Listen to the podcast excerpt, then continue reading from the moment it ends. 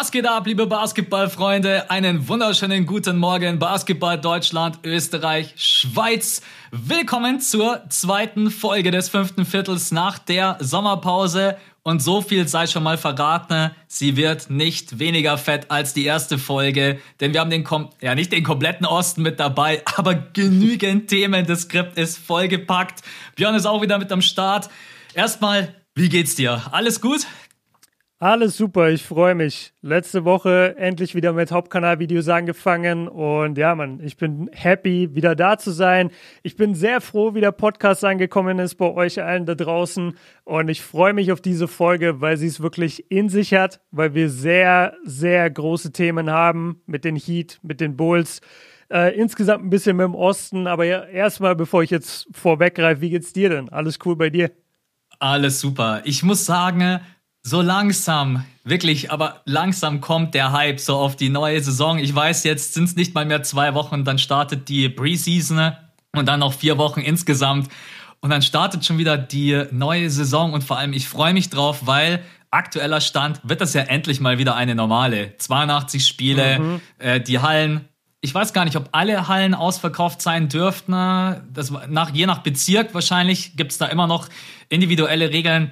Aber ansonsten äh, All-Star-Game hoffentlich auch endlich wieder mit äh, Zuschauern, Dank-Contest. Ich bin super gespannt, wer da dabei ist. Und ja, ich hoffe, wir haben endlich mal wieder eine normale Saison vor der Brust, weil die letzten zwei Jahre, und da bin ich auch happy, dass wir den Podcast hatten, ne? äh, weil der Podcast uns ja auch, also mich persönlich auch so ein bisschen durch diese Zeit durchgezogen hat, weil es war echt nicht leicht. Aber ja, ich bin alles super, alles gut. Ich freue mich auf die neue Saison. Und vor allem freue ich mich, mit dir jetzt nochmal über diese ganzen Themen zu sprechen weil ich deine Meinung zu ich weiß deine Meinung ja zu gar nichts. Weder zu den Heat noch zu den Bulls. Feierst du Lonzo Ball bei den Bulls? Feierst du Kyle Lowry jetzt bei den Miami Heat? Was denkst du über den Vertrag von Jimmy Butler? Und deswegen, ich freue mich mega auf die Podcasts, weil ich natürlich mit dir auch nochmal vielleicht einen anderen Blickwinkel kriege, als wenn man immer selber analysiert. Und deswegen, ja, ich habe mega Bock auf die Episode. Total, ja. Und ich freue mich auch. Also das ist halt meiner Sommerpause geschuldet. Ich meine, das habe ich auch noch nie gemacht, dass ich gesagt habe, äh, kurz nach den NBA Finals, ich glaube eine Woche danach, habe ich gesagt, okay, Leute, ich bin jetzt wirklich mal längere Zeit weg. Ich will mir diese Zeit nehmen. Ich will ein bisschen überlegen, wie es äh, weitergehen soll mit YouTube. Ich war nicht so ganz zufrieden, vor allem wie der Hauptkanal lief. Und jetzt dann quasi zurückzukommen und die ganze Offseason nicht analysiert zu haben auf meinen Kanälen oder in irgendeiner Art und Weise, nicht mal in irgendeinem Stream. Ähm, und jetzt hier zu sein und das quasi alles aufarbeiten zu können, ist für mich auf der einen Seite ein bisschen merkwürdig, weil ich mir oft denke, ja, okay, die Leute haben ja sich schon ihre Meinung gebildet. Auf der anderen Seite freue ich mich sehr, dass ich das jetzt so gebündelt machen kann ähm, und ganz kleine Mini-Werbung für, für meinen Kanal. Äh, gestern von, von euch aus gesehen, wenn ihr das hört, gestern kam auf meinem Kanal ein Video über die Lakers mit Russell Westbrook. Das ist jetzt das erste aktuelle NBA-bezogene Thema, äh, was ich habe auf dem Kanal. Es wird ein bisschen mehr History-lastig wieder in nächster Zeit, aber das kann schon mal gesagt sein. Es gibt immer auch mal ein bisschen aktuelles Zeug. Und jetzt kommt äh, oder kam eben gestern aus eurer Sicht ein großes Westbrook-Video. Also falls ihr es noch nicht gesehen habt, schaut es euch gerne an. Ich glaube zwar, dass jeder sich schon natürlich seine Gedanken gemacht hat zu den ganzen Off-Season-Moves, aber wir sprechen auch schon immer so ein bisschen vorausblickend jetzt, was passiert denn in vier Wochen, wenn es losgeht? Funktionieren die Bulls so? Funktionieren die Heats so? Was sind denn die Chancen der Knicks? Und ich glaube, da kriegen wir einen ganz guten Dreh. Und vor allem für mich ist es auch nochmal so ein bisschen auffrischen, ne? weil es ist alles mhm. jetzt schon wieder ein paar Wochen her und man hat viele Dinge vergessen. Also es wird heute auf jeden Fall für euch Mega fett, der heutige Plan. Die Bulls schnappen sich Lonzo Ball, Alex Caruso und DeMar DeRozan. Angriffsmodus 1000 Fragezeichen. Dann Jimmy Butler hat verlängert, Duncan Robinson hat verlängert und man holt sich Kyle Lowry ins Boot. Was geht ab bei den Miami Heat? Und die Knicks machen neuerdings nix Sachen und klauen sich Kemba Walker via Buyout und Fournier. Das ist so ein bisschen der Aufhänger und der heutige Plan. Und jetzt müssen wir erstmal Danke sagen. Ne? Bei wem müssen wir Danke sagen? Wir müssen Danke sagen bei den Patronen, bei den Supportern von diesem Kanal. Äh, nee, von, von diesem Podcast. Ja, richtig krass. Also Leute, vielen Dank. Es sind 15 Patronen dazugekommen in der letzten Woche. Das passiert ja nicht allzu oft. Vielen Dank an den Finn, Jonas, Linus, Chris, Lukas, Paul, Tim, Julian, Oliver, Till, Milos, Nico, Fatih, Dominkas und Manuel. Ich hoffe, ich habe alle richtig ausgesprochen. Ja, vollkommen crazy, Leute. Vielen, vielen Dank. Ähm, ja, das ist schon echt. Also 15 Leute, ich weiß gar nicht, ob wir das überhaupt schon mal hatten, äh, ist schon sehr, sehr nice. Und ich meine, für uns ist das natürlich auch in einer gewissen Art und Weise eine super Unterstützung. Wir versuchen euch ein bisschen was zurückzugeben. Äh, ihr habt vorab Zugang auf die Episode am Dienstag. Ihr könnt an Umfragen teilnehmen, die wir dann meistens in den Podcast mit einfließen lassen. Äh, es gibt exklusive Gewinnspiele, genauso wie in der letzten Saison. Und ja, wenn es dann natürlich mal passt, so wie jetzt zu den Playoffs, dann gibt es auch mal eine Special Show oder Special Video Content. Mal schauen, ob Björn und ich nächstes Jahr in die USA reisen, ist immer noch ein Fragezeichen-Thema. Wir halten euch da auf dem Laufenden. Äh, aktueller Stand ist es jetzt erstmal so. Wir lassen die Saison erstmal anlaufen und dann schauen wir, wie es weitergeht. Wer Bock hat, uns zu supporten, patreon.com slash das fünfte Viertel. Boni habe ich euch gerade eben genannt. Und jetzt würde ich sagen, wir starten rein, oder? Es gibt so viel zu besprechen.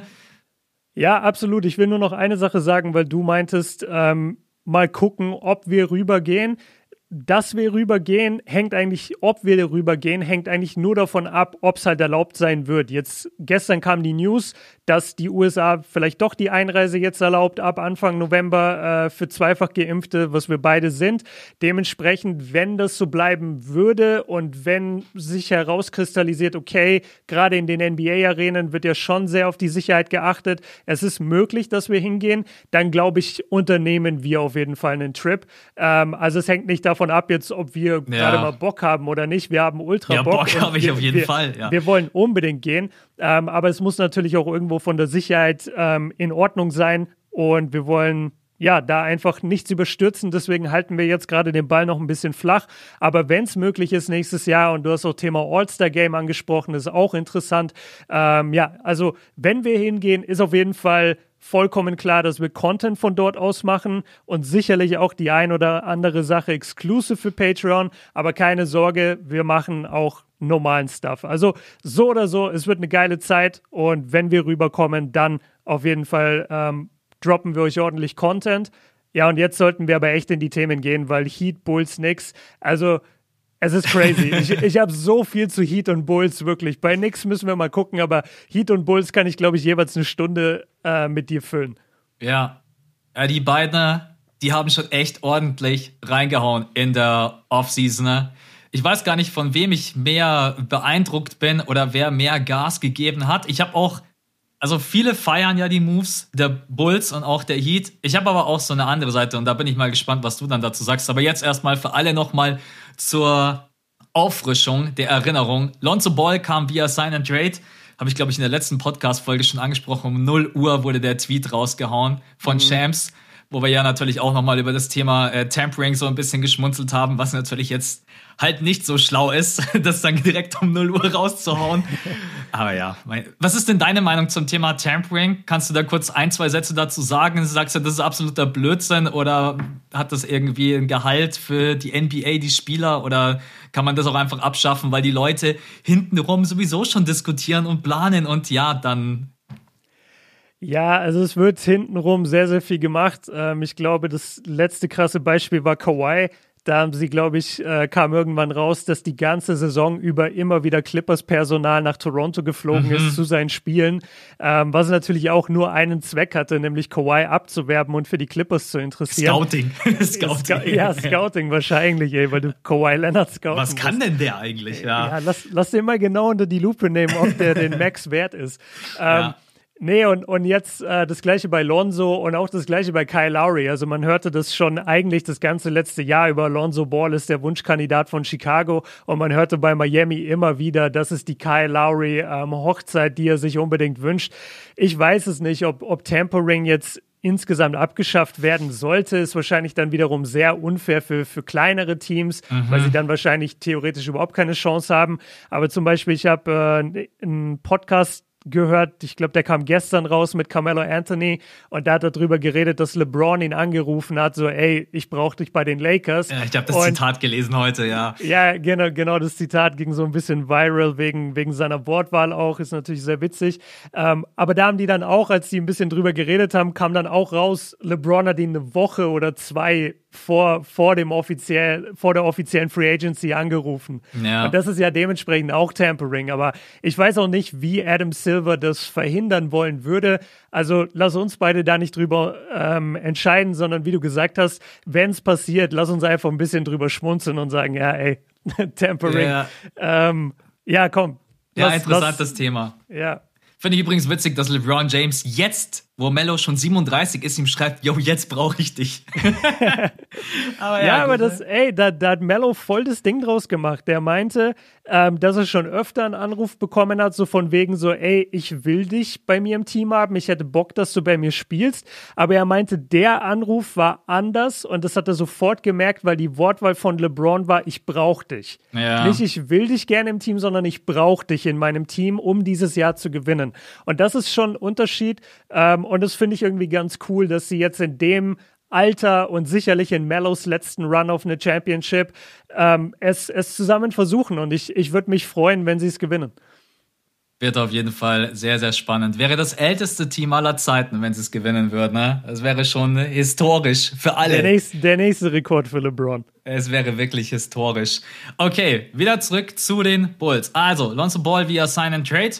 Dann Alex Caruso war für mich eine Riesenüberraschung, dass die Lakers ihn haben gehen lassen, auch bei den Bulls unterschrieben.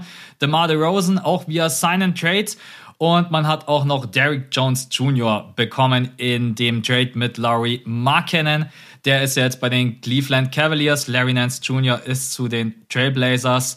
Und die Bulls, ah ja, genau, die Bulls haben noch einen First-Round-Pick und einen Second-Round-Pick abgestaubt.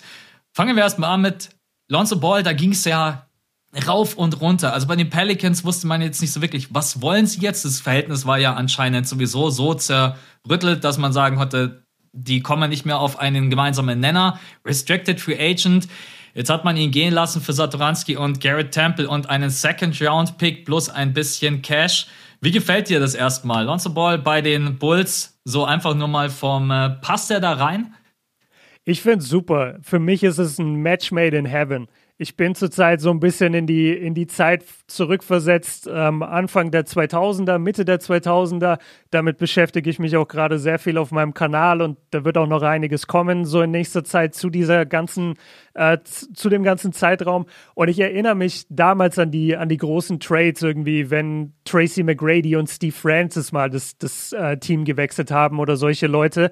Und da hatte ich irgendwie manchmal dann das gleiche Gefühl. Also Tracy McGrady in Houston, ich will ihn jetzt nicht vergleichen vom Status her mit Lonzo Ball, aber Lonzo Ball in Chicago passt einfach. Das passt von der Attitude her, das passt von dem Zeitpunkt in seiner Karriere, das passt vom ganzen Skillset, das er hat. Er ist ein großer Point Guard, er ist ein defensiv und passorientierter Point Guard. Du hast in Chicago so viele Leute, die den Ball werfen können, die den Ball scoren können, aber du hattest keinen Einser, du hattest niemand, der das Spiel aufbauen kann kann und dem es nicht wichtig ist, ob er 10 Punkte macht oder 25. Und genau dieser Spielertyp ist aber Lonzo Ball und ich glaube, dass der perfekt harmonieren wird. Ähm, der wird Levine und Vucevic die Bälle genau richtig servieren. Wir haben über DeRozan sprechen wir gleich. Ähm, das finde ich ebenfalls einen, einen guten Mix. Ähm, ich finde es super, dass dadurch, dass Lonzo Ball jetzt auf die Eins kommt und wirklich dominant die Eins spielt, kann Kobe White, wenn er sich von seiner Verletzung erholt hat, die er sich, glaube ich, Ende der Saison oder im Sommer zugezogen hat, ähm, der wird wahrscheinlich noch ein bisschen brauchen, bis er in die Saison startet.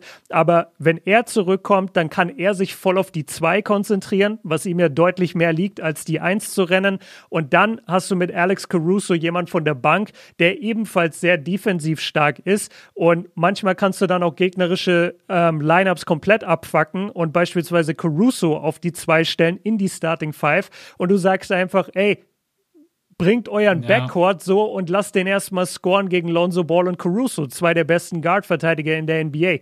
Also ich finde den Fit von Lonzo super. Ich glaube, es ist eine mega Chance für ihn. Ich glaube, er ist happy und ich glaube, wir werden so viele geile Lonzo Ball of Zach Levine alley sehen, dass es sich alleine dafür lohnt. Aber ich, ich bin total sold. Also ich bin voll in. Ich freue mich total.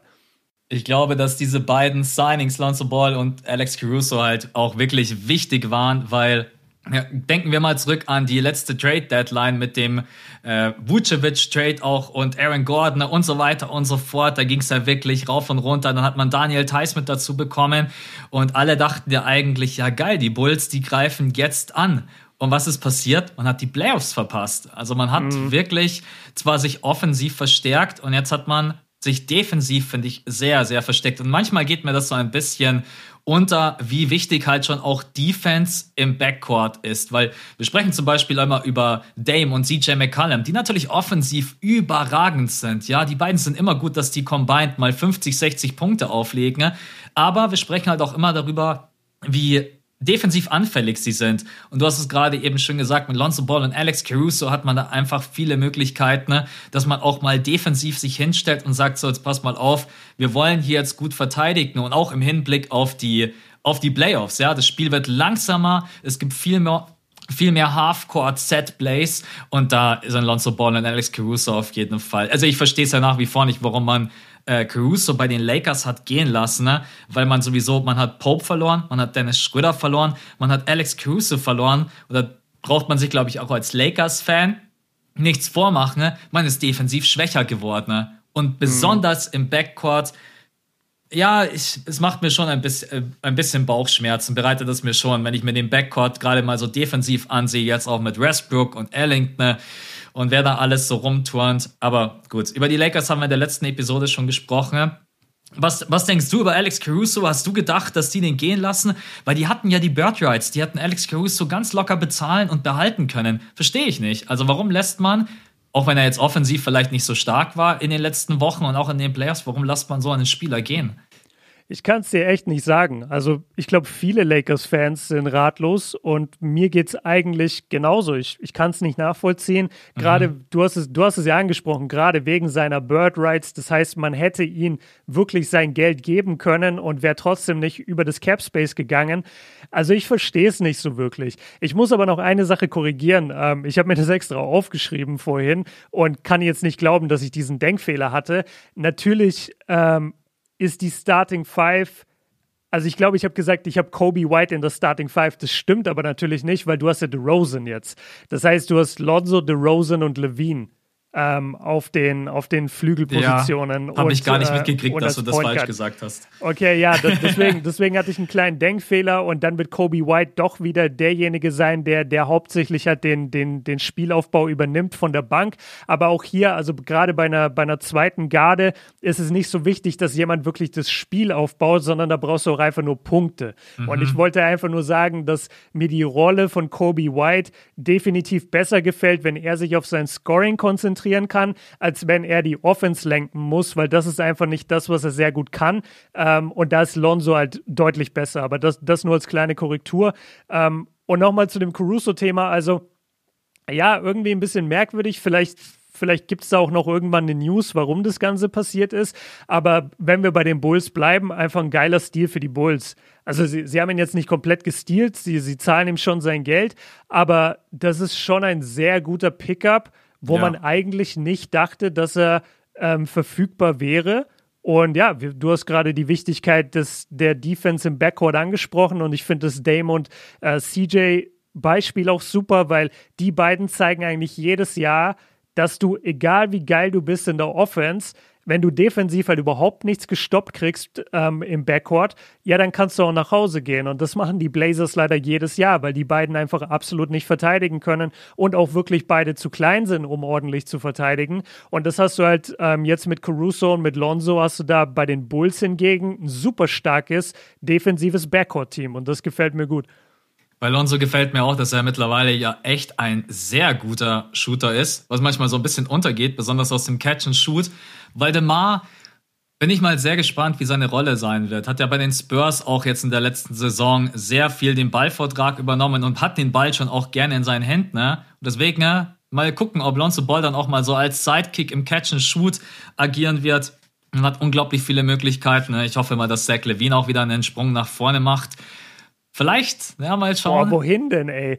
Also Zach Levine, Zach Levine ist so krass mittlerweile. Ja. Ich, ich, weiß gar nicht, ob ich, ob ich mich trauen würde zu sagen, der macht nochmal einen Sprung, weil, also der Typ ist doch schon was bei, bei 28 Punkten, bei irgendwie 8 Dreiern im Schnitt und davon trifft er 40 Prozent oder so. Also jedes Mal, wenn ich die Stats von Zach Levine mir angucke, denke ich mir, was? Wie gut ja, ist, der Wahnsinn. denn geworden in den letzten Jahren?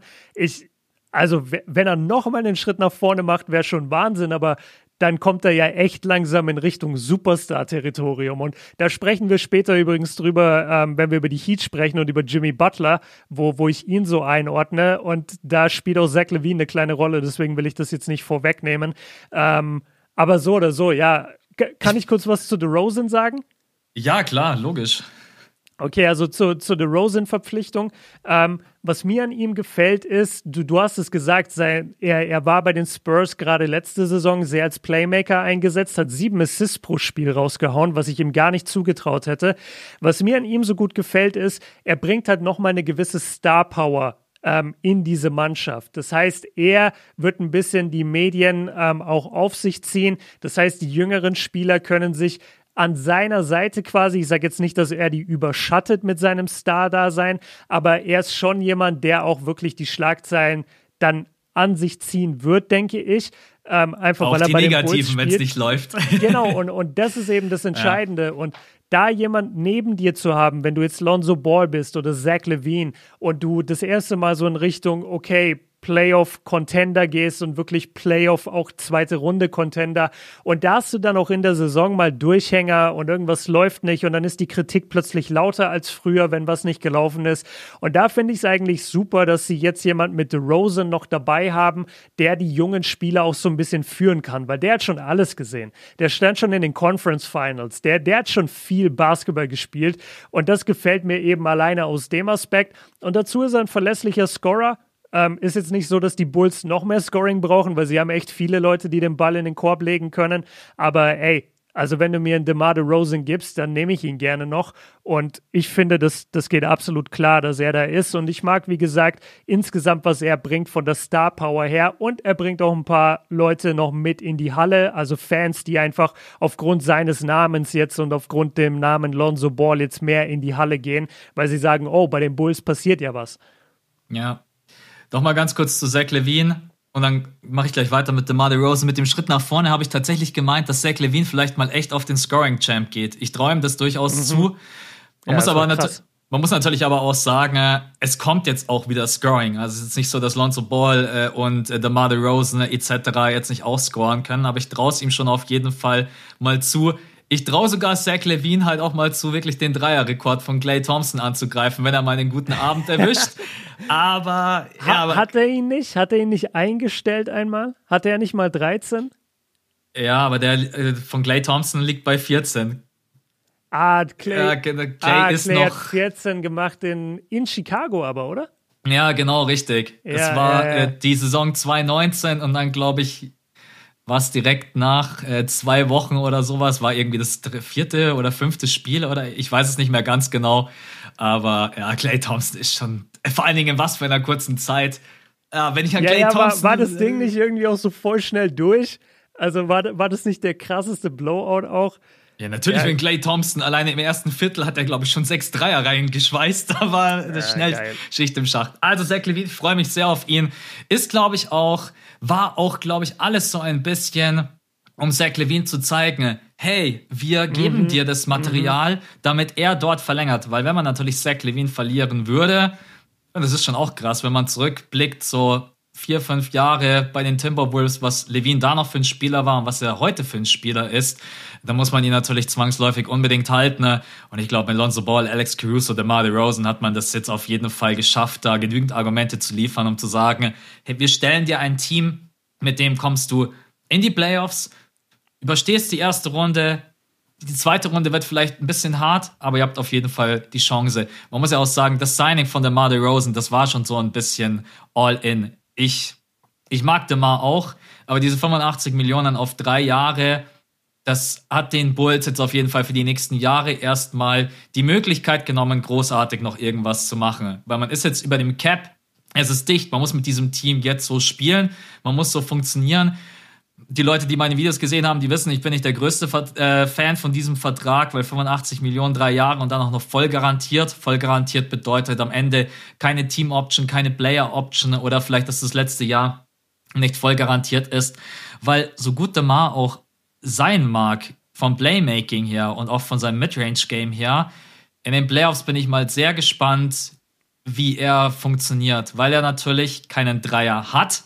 Er ist einfach einer von diesen Spielern. Also er probiert es dann natürlich zwischendurch auch mal, aber den trifft er halt einfach nicht. Und defensiv ist DeMar natürlich jetzt auch nicht gerade eben der, wo man sagt, in den Playoffs, den kannst du auch gegen jeden spielen. Weil wenn du jetzt sagst, du stellst Lonzo Ball auf die Eins, dann stellst du Zach Levine auf die Zwei und spielst vielleicht mit DeMar DeRozan auf der Drei. Oder wie würdest du es machen? Würdest du Zach Levine auf der Zwei, Drei oder wie, wie würdest du das angehen? Na, ich hätte Levine auf der 2, DeRozan auf der 3. Genau, so hätte ich es auch gemacht. Und dann ist DeRozan aber für viele Forwards halt ein gefundenes Fressen, weil DeMar ist kleiner, ist kein guter Verteidiger.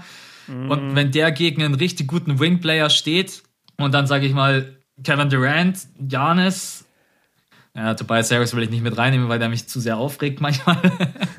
aber weißt du, auch so vom größten Nachteil her sehe ich DeMar DeRozan schon auch in den Playoffs, dass das durchaus ein Problem werden kann. Ja, aber, aber, aber warte, also wir, wir haben ihn ja auf Small Forward, ne? Wir haben ihn ja schon auf der 3. Mhm. Also weil, weil Janis spielt jetzt nicht gegen einen Dreier. Ja, kann ich aber so angehen.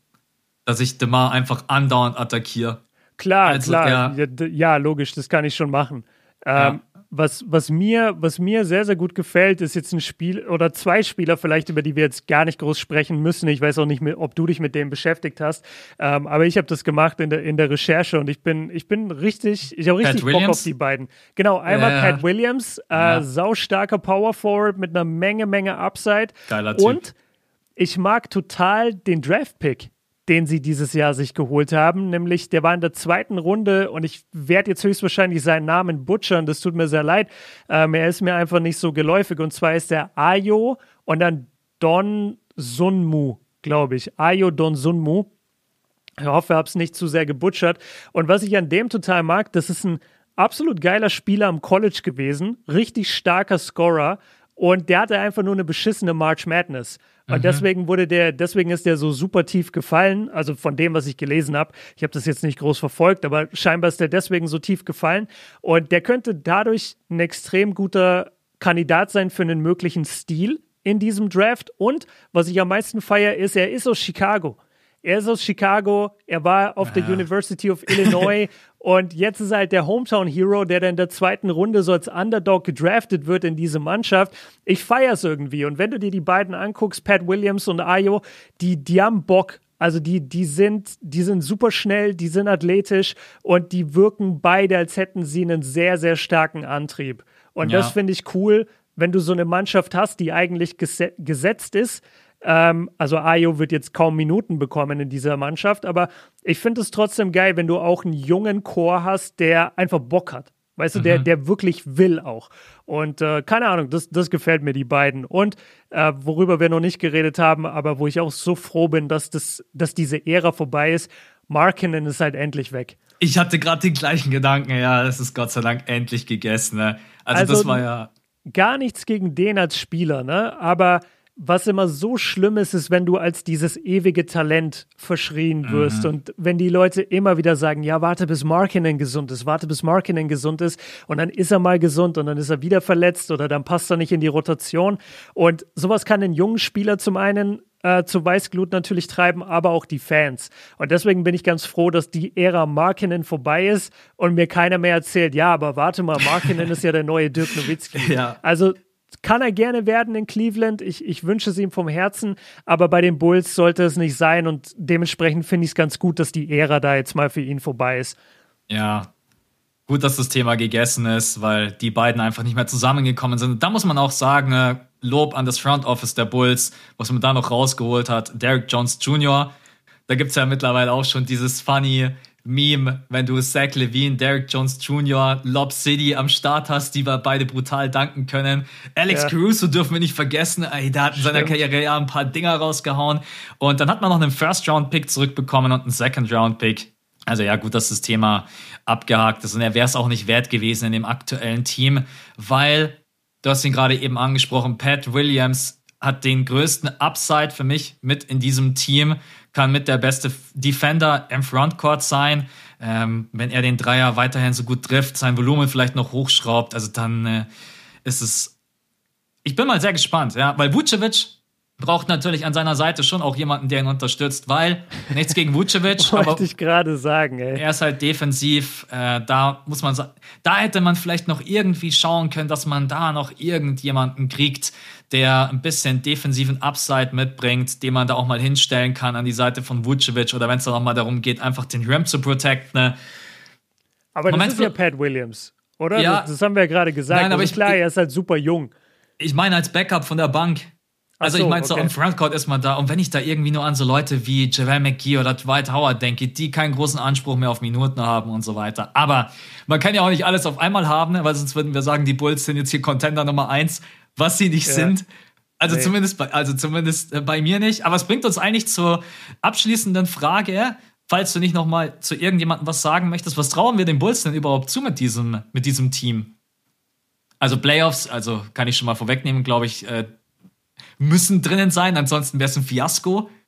Ja, also pass auf, ich, ich habe so ein kleines Fazit äh, mir aufgeschrieben. Also erstmal, die Bulls sind deutlich stärker geworden und das, obwohl sie in den letzten Jahren überhaupt kein attraktiver Free Agent Markt mehr waren. Mhm. Und äh, deswegen musst du auch manchmal ein bisschen überbezahlen. Das Thema haben wir auch gleich noch bei den Heat. Manchmal musst du das einfach machen, weil du sonst das, das Spielermaterial nicht kriegst, weil halt jeder gerade nur nach Brooklyn und nach LA will. Und äh, ich glaube, DeMar DeRozan war, war stark im Gespräch, beispielsweise bei den Clippers. Ähm, ist, glaube ich, vom Clippers-Meeting direkt nach Chicago geflogen zum Chicago-Meeting und hat dann gesagt, er sei in Chicago. Und das ist schon krass, weil DeRozan kommt ja aus LA, aus mhm. Compton. Mhm. Und dass er dann bei den Clippers quasi absagt und zu den Bulls geht, ist schon Da fallen Statement. mir gerade einige Witze ein, wenn man von den Clippers direkt nach Chicago fliegt und dort unterschreibt nach einer Sekunde, wie kacke muss das Meeting dort gelaufen sein. Ey, das, das muss so gewesen sein wie das, wie das Meeting von Steph Curry mit Nike. Kennst ja. du die Geschichte? Nee, ich, ich kenne den, den Slogan, aber ich weiß nicht ganz genau, was da passiert ist. Also es war so, dass, dass Curry ein Meeting hatte mit Nike und die haben eine Präsentation über ihn dann halt natürlich gemacht mhm. ähm, und, und wie sie sich das so alles mit ihm vorstellen. Und dann war in der Präsi sein Name falsch geschrieben. Ach du Scheiße. Ich, ich glaube, es war entweder Stephon Curry oder Steve Curry. Ich ja, bin mir nicht mehr nicht sicher. Bringen. Das kannst du nicht bringen, Alter. Und dann ist er gegangen und hat bei Under Armour gesigned.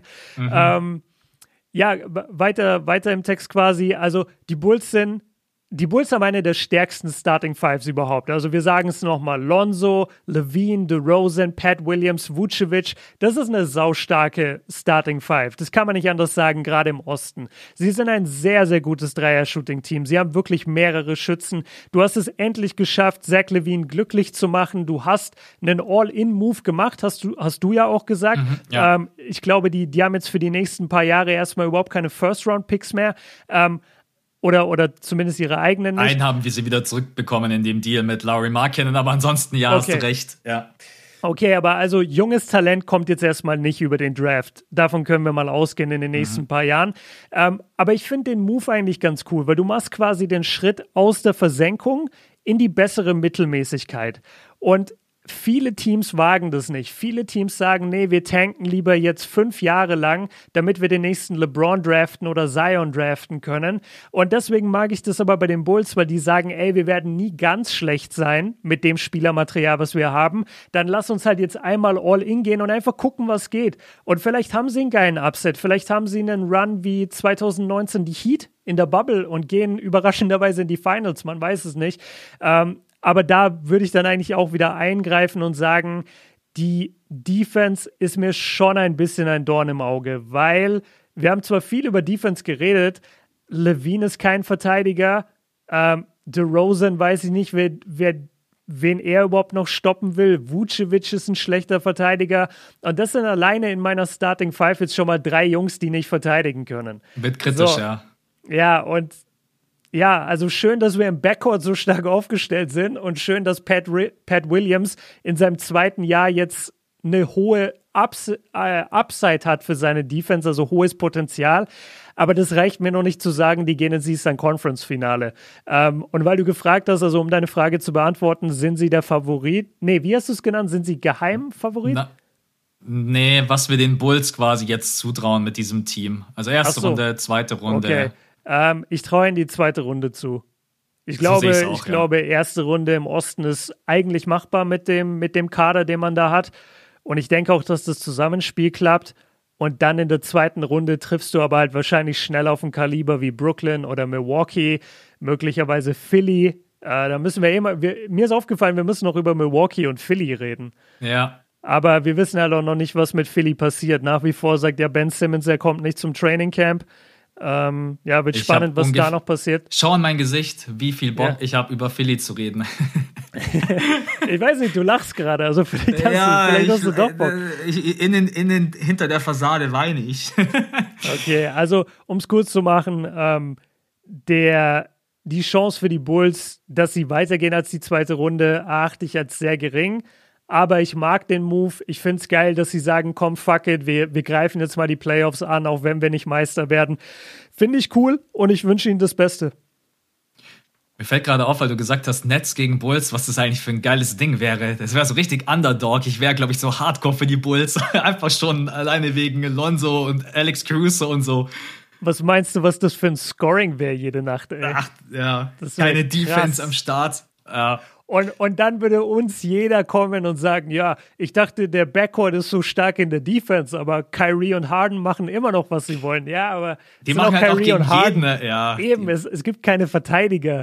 Da musst du schon Prime Kawhi und Prime Scotty Pippen in den ja. Backcourt stellen und sagen, verteidigt die beiden. Also das, das stimmt. Ist, ja, Brooklyn ist eine andere, Brooklyn ist in einer anderen Liga. Ja, Okay, also die Bulls-Fans da draußen, ich weiß es ja, die waren alle mega happy. Die sind gar nicht mehr aus dem Schwärmen rausgekommen, alle nur noch am Abfeiern gewesen. ne? Auch bei Demar 85 Millionen, egal, gib mir einen Stift, ich unterschreibe mit. ja, nein, aber ich glaube, das war wirklich eine erfolgreiche Offseason für die Bulls. Und Björn hat es gerade wunderbar angesprochen, ja, Markt, der jetzt in den letzten Jahren nicht so der große den großen Anziehungspunkt dargestellt hat für Spieler. Und ich glaube, da hat man jetzt wirklich mit das Maximum rausgeholt. Kommen wir zu den Heat. Miami ja alleine schon wegen, äh, ja, dem Feeling dort, wegen der Heat Culture ja ein Anziehungspunkt in den letzten Jahren gewesen. Aber so wirklich gereicht hat es nie, um äh, dass man oben mit angreift. Klar, natürlich jetzt in der Bubble äh, gegen die Los Angeles Lakers in den Finals. Das war aber dann eine relativ eindeutige Geschichte. Willst du mal die zu, willst du erzählen, was passiert ist, wer weggegangen ist, oder soll es ich wieder machen? Ach komm, du, du, du okay. hast es so schön aufgeführt, dann ja, will ich dann dir das nicht wieder. wegnehmen. Äh, es ist wieder einiges passiert, aber wir machen es im Schnelldurchlauf. Duncan Robinson hat für einen Vertrag bekommen für 90 Millionen US-Dollar und fünf Jahre. Dann hält man Jimmy Butler für weitere drei Jahre und 136,4 Millionen US-Dollar. Da sprechen wir gleich noch dann über den kompletten Vertrag. Oladipo für das Minimum, was manchmal so ein bisschen untergeht. Ja, natürlich auch, weil aktuell noch immer, ich weiß gar nicht, immer noch im Aufbau, Reha, hat immer noch mit seiner Verletzung zu kämpfen. Dann Kyle Lowry via Sign and Trade für Dragic und Achua. Und man schnappt sich noch PJ Tucker für zwei Jahre und 14,35 Millionen US-Dollar. Wenn wir über ihn gleich sprechen, können wir auch ganz kurz über die Bugs sprechen weil bei den Bucks ist jetzt nicht so viel passiert. Und nennenswerte Abgänge, Dragic und Iguodala. Also das ist, es ist schon einiges passiert bei den Heat. Also auch mit den Vertragsverlängerungen. Ey, mit was willst du reinstarten? Ich weiß, bei Jimmy Butler habe ich das Gefühl, hast du irgendwie, äh, bist du ein bisschen heiß? Willst du gleich mit dem Biggest Topic reingehen oder eher mit was Kleinerem? Ja, nee, lass uns ruhig mit Jimmy Butler anfangen. Ich habe wirklich ungelogen vier, fünf Minuten auf diesen Vertrag einfach nur gestarrt und dachte dauernd, was sehe ich hier nicht? Drei mhm. Jahre, 136 Millionen Dollar. Ja. Ich sage es nochmal, drei Jahre, 136 Millionen Dollar. Im letzten Jahr, äh, im Jahr 2026, wenn er, aber schau, genau da ist schon mein Problem. Das geht doch gar nicht. Wir sind ich doch jetzt im Jahr Sorry, ich habe einen Fehler gemacht. Ich bin gerade auf Spotrack auf der Vertragsseite, da steht drei Jahre 146 muss ich mich korrigieren, habe ich falsch ins Skript geschrieben, nur für euch. Ähm, das ist eine Extension, sorry. Okay, jetzt brauche ich. Jetzt wird es noch schlimmer. Jetzt brauche ich wirklich ein Beatmungsgerät gleich. Also, nee, zum, zum einen, du hast, du hast gesagt, man muss den Vertrag einmal erklären. Dann, dann erklär mal bitte einmal einfach nur die, die Vertragssachen, die passiert sind, weil ich glaube, er, er hatte doch eigentlich eine Player-Option. Hat er die jetzt damit abgelehnt, mit dieser Extension oder nicht? Erklär mal bitte. Nee, ich glaube, er hatte keine Play Option. Er hat jetzt noch ganz normal zwei Jahre Vertrag, also quasi diese Saison und die nächste Saison auch. Aber wenn er eine Player Option gehabt hätte, äh, ja, doch, genau, er hatte eine Player Option. Automatisch wurde die dann übernommen, weil er den Vertrag verlängert hat. Hast du recht. Also mhm. er hat mhm. jetzt, er hat jetzt quasi einen Fünfjahresvertrag, ja, insgesamt. Die drei Jahre, über die wir okay. jetzt sprechen, das ist seine Extension, die greift ab der Saison 2, 23, 24. Jimmy verdient jetzt in der Saison 36 Millionen, in der darauffolgenden Saison 37 Millionen und dann greift die Extension. Und jetzt, Freunde, einmal kurz festhalten. 34 Jahre alt, 45 Millionen. 35 Jahre alt, 48 Millionen. 36 Jahre alt, 52 Millionen US-Dollar. Und ich sag's jetzt einfach, wie es ist. Was zur Hölle hat man also man kann wirklich nur sagen, ja, man hatte keine Alternative, man musste overpayen. Ey, aber das ist, der Vertrag ist völlig Wahnsinn, oder?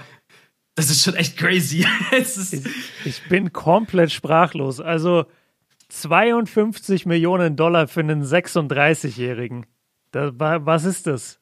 das Dagegen das ist der Vertrag von John Wall ist ja äh, Schnapper. Absolut. also ich, ich habe das ja vorhin angekündigt. Ähm, ich habe Jimmy Butler und Leute wie Zach Levine nicht in der Superstar-Kategorie. Also für mhm. mich ist der Vertrag, über den wir jetzt gerade sprechen, den Jimmy da unterschrieben hat oder diese Extension, für mich ist das eine Kategorie 1 Superstar. Das ist, das sind Spieler, da, da ist der Kreis wirklich klein. Das ist LeBron, das ist Durant, das ist Janis, das ist Harden, das ist Curry. Das sind Spieler, die kannst du jetzt nach Cleveland stellen und du hast in zwei Jahren Championship-Team. Übertrieben gesagt, ja. ja. Du, das sind einfach Spieler, die machen so einen übertriebenen Unterschied und sind so signifikant besser als jeder andere Mensch im Sport Basketball. Das ist überhaupt nicht mehr dass überhaupt nicht mehr greifbar ist, wie gut diese Jungs eigentlich sind. Das ist für mich Kategorie 1. Die Kategorie 2, über die wir sprechen, das sind eher All-Star-Spieler. Da zähle ich, auch wenn er letztes Jahr sehr gute Playoffs hatte, aber über die ganze Karriere würde ich da Paul George rein, reinzählen, Donovan Mitchell, Zach Levine und eben Jimmy Butler. Und ich muss dir ehrlich sagen, ich finde es übertrieben viel Geld für Jimmy Butler. Also gerade weil er dann eben so alt sein wird.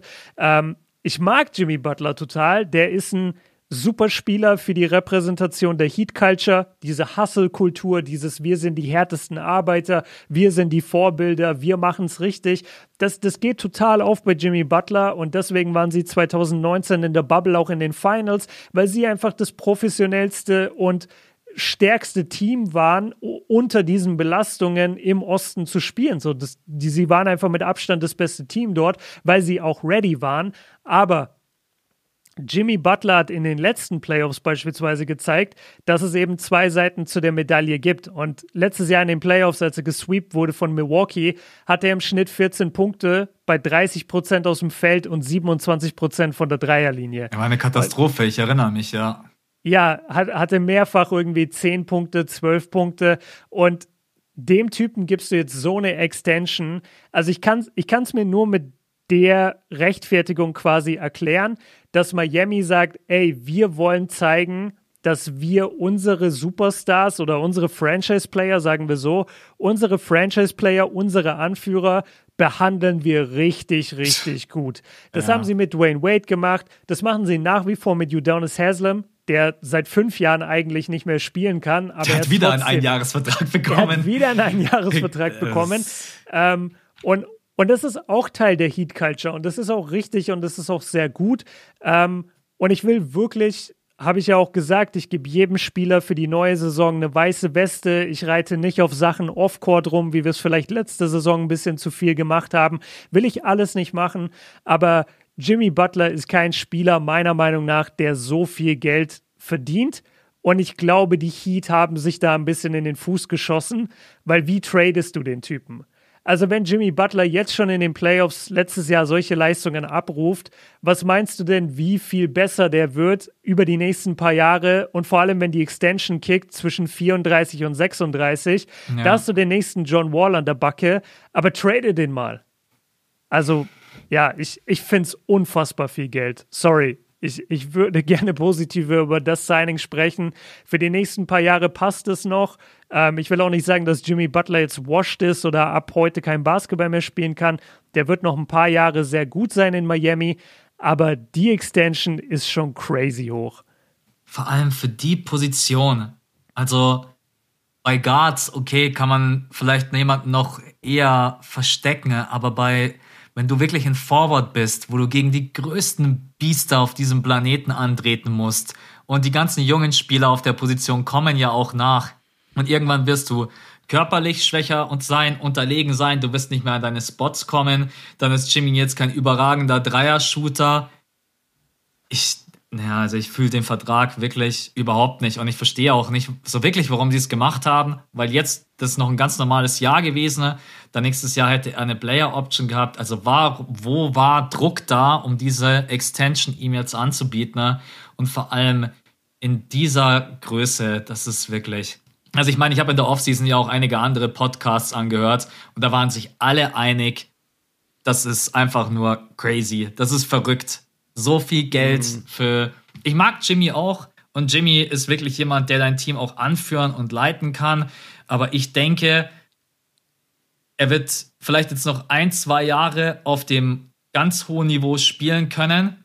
Und dann, wenn seine Extension greift, ab 34, ich glaube, dann wird man merken, dass Jimmy Butler ähm, nicht mehr hinterherkommt. Und Jimmy Butler ist nun mal nicht dieser Überathlet, der dich im ersten Schritt auffrisst, der dich äh, posterisen kann, der dich einfach wegpusht, wegdrückt. Jimmy Butler hat kein gutes Outscoring-Game und dann wird es für ihn immer schwieriger werden, dann auch auf seine, an seine Spots hinzukommen. Und ja, das ist, äh, ja gut, keine, da würde ich manchmal echt ganz gerne fragen, das Front Office, bitte erklärt uns doch mal, vielleicht sehen wir irgendwas nicht, was ihr seht, aber vielleicht mhm. ist es auch genau das, was du gesagt hast, dass man einfach sagt, ja, wir möchten einfach unseren Leuten zeigen, wir bezahlen euch, äh, in Miami gab es jetzt noch nie Geldprobleme, kann mich zumindest nicht erinnern, dass da mal irgendjemand äh, seine. Äh, doch, ich, war, war es nicht Wayne Wade? Ja, Wade, ist, damals ist nicht, hat man rumgegeizt. Wade weggegangen, weil er gesagt hat, er kriegt nicht das Geld, was er will. Äh, das, darfst du gar nicht, das darfst du gar nicht in Relation setzen. Jetzt gibt man Jimmy Butler den Vertrag und damals Wade hat man bei der Kohle rumgegeizt, ey.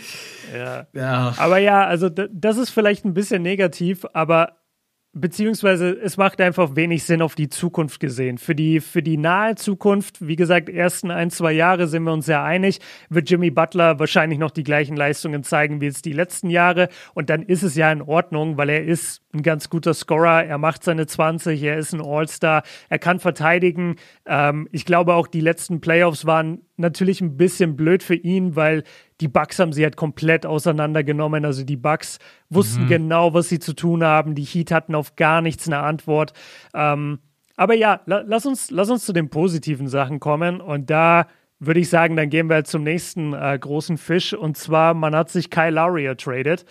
Und jetzt musst du mich wieder abholen, hat ihm aber trotzdem auch einen neuen Vertrag gegeben, richtig? Also es war ein Sign-and-Trade. Genau, richtig. Warte, ich mach's mir einmal ganz kurz auf. Also ich habe sogar den Betrag, 85 Millionen für drei Jahre. Ja. Ja, das ist. Also wenn ich die beiden jetzt gerade eben so in Relation setze, natürlich auch, äh, Kyle Lowry ist noch mal einen Ticken älter als Jimmy, oder? Ja, Jimmy, ja. Ist, Jimmy ist jetzt 32, wenn das hier stimmt. Ja, drei Jahre älter.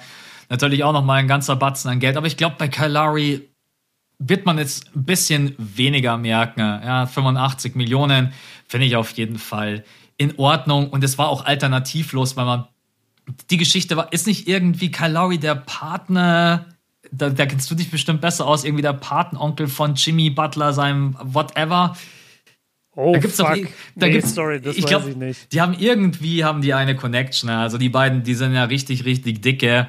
Und ich denke mal, das war auch dann alternativlos, weil Kyle Lowry für mein Empfinden natürlich ein besserer Point Guard ist als Dragic den man in dem Deal mit abgegeben hat. Übrigens auch, wenn wir heute nicht über die Toronto Raptors quatschen, äh, ist auch geil, dass Dragic dort ankommt und äh, sich dann erstmal richtig beliebt macht und er quasi gesagt hat, die Toronto Raptors sind nicht mein Anspruch, nicht das, wo ich... Hast du das nicht mitgekriegt? Nee, oh, das, das habe ich nicht ja, gesehen. Da, warst du im, da warst du im Urlaub, da sind die Raptors-Fans ja richtig... Äh, da haben sich die Raptors-Fans äh, richtig gefreut. Da hat er sich auch dann so schnell entschuldigt. Ähm, Aber, Aber ja, das, kann ich, das kann ich irgendwo schon verstehen, weil du bist halt ein, äh, du bist halt ein Veteran Point Guard Weißt du, jemand, der eigentlich in den Playoffs halt dann wirklich sein Spiel aufdreht, so ein bisschen Rondo-mäßig in der Saison chillen und dann in den Playoffs nochmal einen Schalter hochlegen. Und dann so jemand zu den Raptors zu geben, die halt absolut im Umbruch sind und junge Talente, wie beispielsweise auch ähm, Precious äh, von, den, von den Heat eben da mit aufbauen wollen. Und da dann zu sagen, ey, fühle ich jetzt hier nicht unbedingt, kann ich sogar ein bisschen nachvollziehen. Aber klar, man muss, man muss auf sein Wording äh, natürlich immer aufpassen. Also dann sind das wir uns Das war, glaube ich, das Problem, so wie er es da gesagt hat. so, ja, glaube ja. ich. Aber ganz kurz, also zu Kyle Lowry, ich finde, er passt da super rein. Äh, genauso wie Lonzo super nach Chicago passt, passt Kyle Lowry perfekt nach Miami. Er ist ja auch ein Spieler, der absolut über den Einsatz kommt, über sein Spielverständnis. Auch jemand, dem es nicht wirklich wichtig ist, wie viel Geld äh, sorry, nicht wie viel Geld, sondern wie viele Punkte er macht, sondern es ist ihm wichtig, dass seine Mannschaft gewinnt. Er ist ultra eklig mit seinem ständigen Versuch, Offensivfouls anzunehmen, aber es Charge klappt God. halt auch.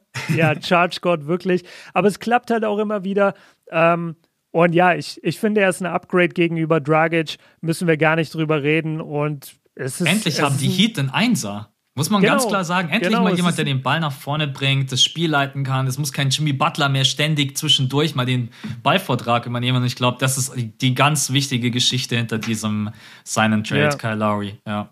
Nee, es, es könnte wirklich nice werden in Miami. Also wenn wir dann weitergehen mit Duncan Robinson, ähm, ich weiß nicht, wie es du siehst. Also ich finde, das ist ein guter Deal. Er der, der hat jetzt verlängert, für, für fünf Jahre hat er verlängert, 90 Millionen Dollar. Finde ich, geht total klar, weil er ist einer der besten Shooter der Liga. Ähm, hatte letztes Jahr eigentlich in Anführungszeichen eine schwache Saison, hat trotzdem noch 40 Prozent von der Dreierlinie getroffen. Mhm. Der Typ ist 26 Jahre alt, das heißt, der Deal endet, wenn er 31 ist. Bis dahin hast du überhaupt keine Erscheinungen, wo du nicht mehr als Shooter aktiv oder weißt du, ins Spiel ja. eingreifen kannst. Da, da ist noch keine Athletik verloren oder sonst irgendwas, dass du nicht mehr schießen kannst. Er hat keine Athletik. Ja, klar, er hat keine Athletik, aber er muss natürlich trotzdem irgendwie um die Picks rennen. Genau. Aber mit 31 kannst du das genauso oder fast genauso gut wie mit 26. Deswegen sehe ich da jetzt auch nicht das, das Problem. Ich habe ein bisschen auf den Heat-Fanseiten rumgesurft und habe da äh, mir sagen lassen, dass also ein paar Artikel standen da und da war immer so ein bisschen eine, Fußnote von wegen, ähm, dass er sich defensiv scheinbar auch verbessert hat im Vergleich zur Saison davor kann ich jetzt nicht beurteilen. Ich habe jetzt nicht auf seine Defense geachtet in den letzten Playoffs, aber ich kann auf jeden Fall sagen, wenn der Typ einfach nur so weiterspielt, wie er bisher gespielt hat, dann ist er easy diesen Vertrag wert und du kannst so einen Spieler wie ihn auch immer traden, ja. weil jeder will immer Shooting. Also das ist eigentlich besser hätte man es nicht machen können. Das ist genau der richtige Preis, es ist genau die richtige Laufzeit und ich kann mir nicht vorstellen, dass du hier ein großes Risiko eingegangen bist. Für mich ist das ein absoluter Win. Da brauchst du nie Angst haben. Also Shooter, wenn ich immer noch überlege, was JJ Reddick mit seinem letzten Vertrag verdient hat, oder wirklich ja als. Und dann hat er jetzt einfach ein Jahr gar nicht gespielt bei den Pelicans. Ja, du kriegst solche Shooter wirklich immer weiter. Also selbst wenn man irgendwann mal teamtechnisch sich umstrukturieren möchte und sagt, okay, wir brauchen dann, Shooting braucht man eigentlich immer, aber rein theoretisch, du kriegst Duncan Robinson mit dem Vertrag immer weiter getradet. Die nehmen ja sage ich mal, 80 Prozent aller Teams mit Handkuss, weil, wie du gesagt hast, einer der besten Shooter in der NBA. Also da, klar, natürlich 90 Millionen nur für den Shooter, könnte man sagen, ist vielleicht ein bisschen zu viel, aber komplett alternativlos. Du kannst es dir nicht erlauben, Duncan Robinson als deinen absolut besten Shooter im Team abzugeben. Okay, dann sind wir, Jimmy Butler haben wir, Kyle Lowry haben wir, Duncan Robinson haben wir, PJ Tucker haben sie sich auch äh, abgegriffen.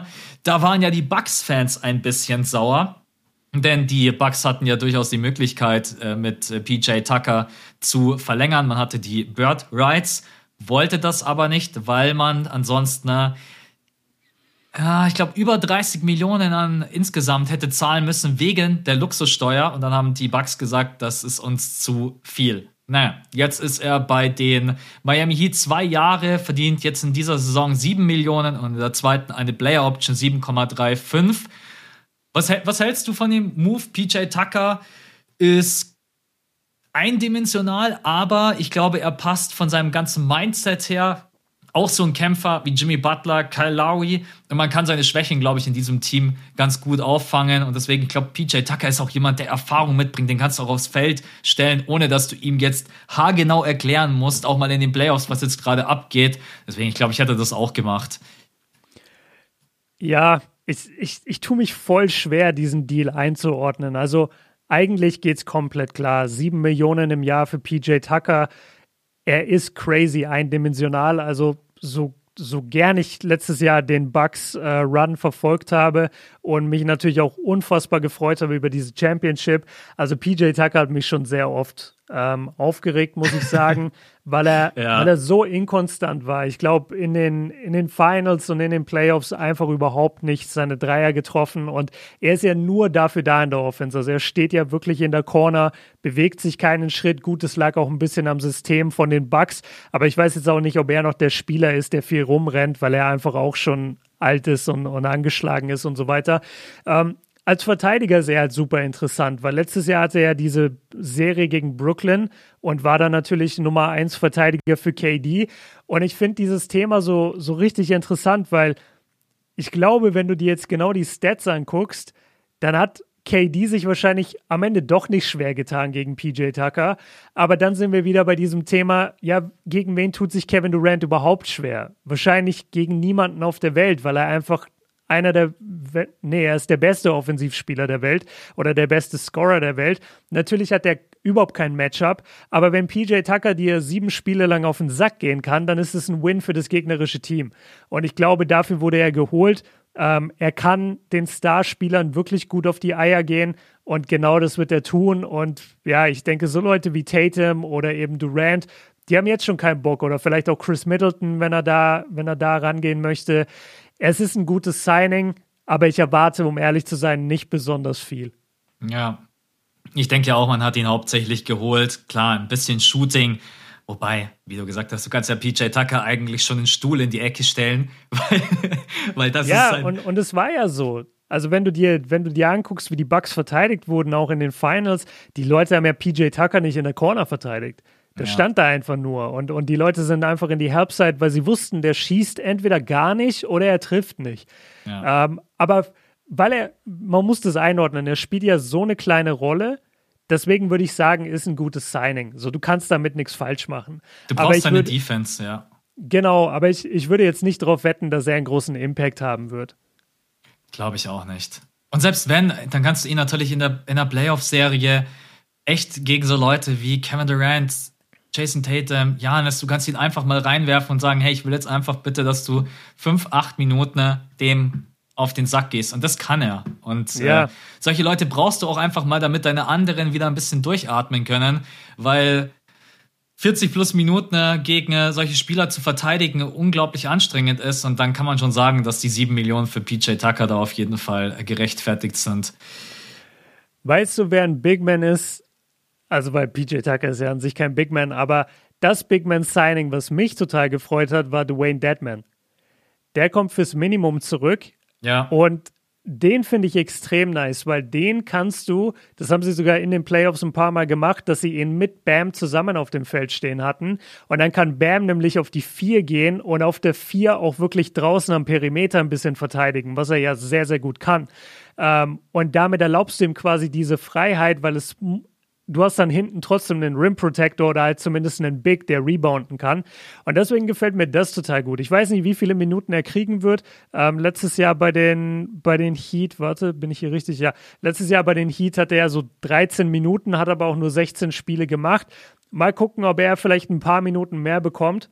Ähm, und er ist, also er macht sieben Punkte im Schnitt, fünf, sechs Rebounds. Ist jetzt nicht die Welt, aber er trifft halt 70 Prozent seiner Würfe. Und ich finde den, ich finde den, ich finde es einfach immer gut, wenn du, wenn du Größe hast und wenn du Power hast hinten. Und das ist er für mich. Und er entlastet, wie gesagt, so ein bisschen ähm, Bam auf der 5 und deswegen finde ich das eigentlich recht, äh, recht cool. Und auch so ein kleines Signing fürs Minimum interessiert eigentlich keinen. Dwayne Deadman hört man jetzt auch nicht so oft, aber ich glaube, das könnte sich am Ende echt rechnen für die Heat. Wenn wir gerade eben beim Minimum sind, auch Oladipo. Also yeah, klar, der, wenn der noch zurückkommen sollte und äh, wenn der auch nur irgendwie zu 80 Prozent wieder an seine alten Leistungen anknüpfen kann, dann hast du einfach Oladipo, muss man schon fast sagen, von, von der Bank oder bin ich mal ja, dann ja, gespannt, safe. wie man das dann, wie man das dann spielen wird. Aber er natürlich auch. Äh, aber er hat gesagt, ich möchte, ich möchte in Miami dort einfach weiterhin an, mein, an meiner Verletzung arbeiten, mich rehabilitieren. Und deswegen hat er dort fürs Minimum unterschrieben.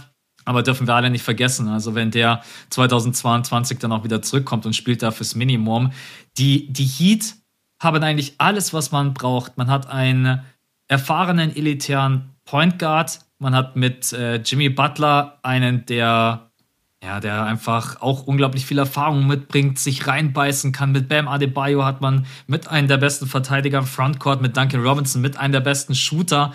Man hat immer noch Tyler Hero, also da weiß ich auch nicht, ob der schon an der, am Ende der Fahnenstange ist. Ich glaube immer noch, dass der viel Potenzial nach oben hat. Der ist jetzt natürlich auch in der zweiten Saison so ein bisschen am Kämpfen mit sich selber gewesen. wenn man da wieder für ihn eine Rolle findet, in die er einfach reinpasst, dann hast du Oladipo. Den Einz das Einzige, was sie eigentlich nicht haben, ist so ein klassischer Slasher, der dich einfach wie Janis auch mal in der Isolation overpowern kann und dich dann einfach attackiert. Das traue ich jetzt in diesem Team niemanden zu. Ich schaue nochmal gerade durch. Nein, sehe ich niemanden. Aber sonst, man hat alles. Man hat Leadership, man hat Scoring, man hat Defense, man hat einen guten Frontcourt, man hat einen sehr, sehr guten Backcourt. Ich bin gespannt. Also die Heats, sind die Heat ein kleiner Underdog? Kann man das sagen? Wenn alle fit bleiben? Ich tue mir ein bisschen schwer, weil natürlich in den Playoffs sah es wirklich katastrophal aus, muss man ehrlich sein. Ja, es ist schon krass. Also, boah, die letzten Playoffs waren überhaupt nicht gut. Aber das war, ich weiß, ich finde, es war so ein typischer Fall von, die konnten nicht gewinnen. Also die Bucks waren so locked in, die Bucks wussten überall, wie sie dominieren können und die, die Heat haben einfach keinen, keinen Fuß mehr auf den Boden gebracht. Ähm, ich will noch eine Sache sagen zu Oladipo und dann kommen wir zu dem, ob sie Geheimfavorit sind. Was ich geil finde am Oladipo-Signing, du hast es schon gesagt, das ist halt ein super geringes Risiko mit wahnsinnig großem Überraschungspotenzial. Also wenn er nichts ist, dann hast du das Minimum ausgegeben, was dich natürlich jetzt nicht groß stört als NBA-Team. Wenn er aber was ist, dann hast du ihn nicht nur jetzt schon direkt für wenig Geld und er spielt eine gute Season, sondern du hast ja auch seine Bird Rights. Und, da, und das heißt, du kannst ihn im nächsten Jahr zu einem viel größeren Vertrag bei dir signen und gehst damit nicht übers Cap. Und das ist halt wahnsinnig wichtig, weil du dann eben nicht in diese Luxussteuer kommst, kannst ihm aber trotzdem einen großen Vertrag geben. Und das finde ich eigentlich ganz cool. Und ich würde schätzen, dass er schon am Anfang von der Bank kommt. Und dann mit der Zeit müsste man halt gucken, ob er sich in die Starting-Formation kämpft. Aber also im Moment, im Moment sehe ich es nicht. Der, der soll erstmal zurückkommen und zeigen, was er überhaupt noch kann. Ähm, aber ich wünsche ihm natürlich nur das Beste. Und jetzt zum Thema ob, äh, ob die Heat der Geheimfavorit sind oder auch ein Underdog sind. Ich sehe sie, um ehrlich zu sein, ein bisschen stärker als Chicago, weil sie vor allem im Frontcourt halt deutlich stärker sind. Und wenn ich mir zum Beispiel Miami gegen Chicago vorstelle, dann glaube ich, dass Miami gewinnen würde, alleine unterm Korb. Weil was hast du unterm Korb wirklich in Chicago? Vucevic, der nicht verteidigen kann, und Patrick Williams in seinem zweiten Jahr da solltest du mit Bam eigentlich schon in der Lage sein, da ordentlich dagegen zu halten. Ähm, und mit PJ Tucker das, das, das Feld zu stretchen und so weiter. Ich weiß nicht, wie siehst du es? Ich kann mich nicht so recht entscheiden. Vielleicht, vielleicht übertreibe ich gerade bei Miami auch ein bisschen, aber ich, ich sehe Miami minimal stärker und sag aber auch in der zweiten Runde ist Schluss. Also ein, ein Favorit wirklich für, für Eastern Conference sind sie für mich nicht. Ja, wie gesagt, ich, man muss, glaube ich, die letzten Playoffs ein bisschen ausblenden. Den ja. Begriff, den du vorhin genannt hast, weiße Weste, dass man den einfach jeder Franchise zugesteht für die neue Saison, finde ich eigentlich, finde ich eigentlich ganz nice.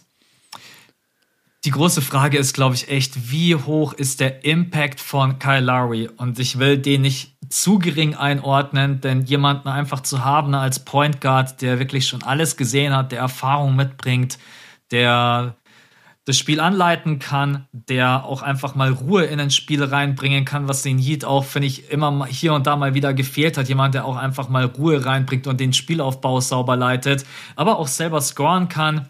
Ich würde schon sagen, sie sind schon wesentlich stärker mit Kyle Lowry und PJ Tucker. Und vor allem, wenn wir jetzt mal überlegen, dass hoffentlich Jimmy Butler und Bam jetzt nicht nochmal so eine Serie wie die gegen die Bucks spielen, Äh, kommt drauf an, auf wen sie in der zweiten Runde treffen. Also ich würde sagen, sie könnten je nach Matchup und je nachdem, wie gut sie halt auch während der Regular Season spielen, sie könnten tatsächlich auch die zweite Runde überstehen. Bin aber auch absolut vorsichtig. Also, weil wir haben es gesehen, es geht mal ganz schnell, dass Jimmy Butler auch in den Playoffs einfach mal nicht funktioniert. Und dann, was kommt dahinter schon groß auf der Forward-Position? So gut wie gar nichts. Und das kann mhm. natürlich dann auch ein großes Problem sein. Deswegen lassen wir uns ähm, einfach mal Caleb überraschen. Martin. Caleb ja. Martin haben sie sich noch geholt von den, äh, von den Hornets. Ich, ich, ich mag den. Vielleicht passiert da was. Und sie haben sich, äh, da haben wir gar nicht drüber gesprochen, sie haben sich äh, Markeith Morris, glaube ich, geholt. Ja.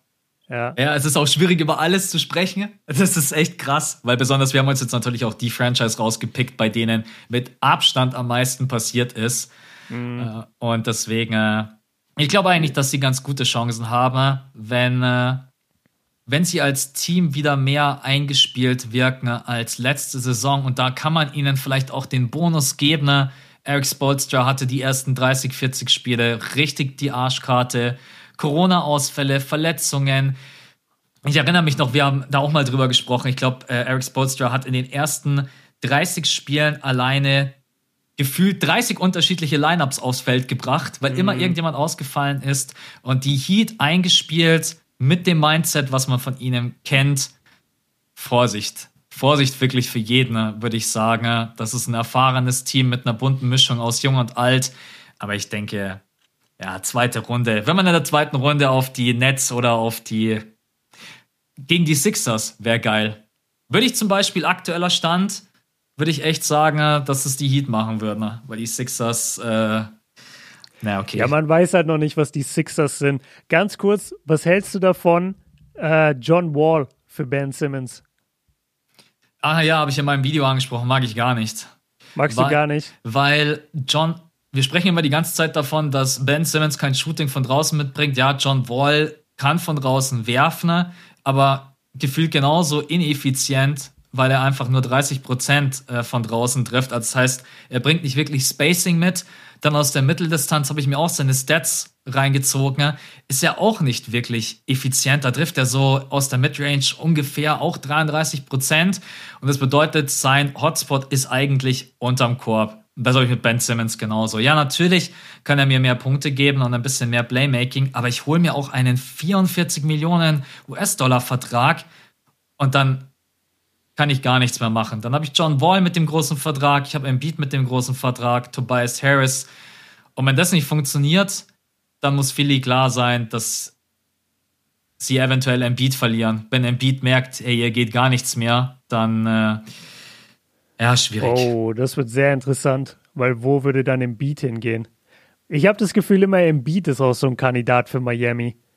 Vielleicht geht der irgendwann nach Miami. Ich glaube, das war mal im Gespräch, als noch überlegt wurde, ob man jetzt Embiid oder Simmons traden sollte. Da hieß es immer sehr viel Miami. Ja, weil sich Jimmy Butler und äh, hier Embiid die Harties hin und ja, her geschickt stimmt. haben äh, und stimmt, wir alle schon genau. dachten, hey, okay, kommt mal wieder runter. Ja, aber, Roadtrip. aber okay, du, du sagst äh, John Wall eher nicht. Ja, kann ich auch verstehen. Oder er ist halt wahnsinnig verletzungsanfällig und dann hast du quasi deine beiden Stars, die einfach verletzungsanfällig sind mit, mit Wall und, den, und dem Beat. Ähm, ja, es ist Und ich tricky, muss ja wahrscheinlich auch noch was draufzahlen. Weil wahrscheinlich ja, jeder gerade eben aktuell in der Position ist und sagt, hey, ich will noch Tyrese Maxi haben oder Thibault. Oder würde ich einfach sagen, ja, kannst vergessen, such dir jemand anders. Es ist halt ich, ich Weiß, ich weiß, wir haben das gar nicht vorbereitet, aber ich will einfach du, du kannst auch sagen, so interessiert mich nicht oder so. Aber jetzt kommt ja das Training Camp. Training Camp startet bald.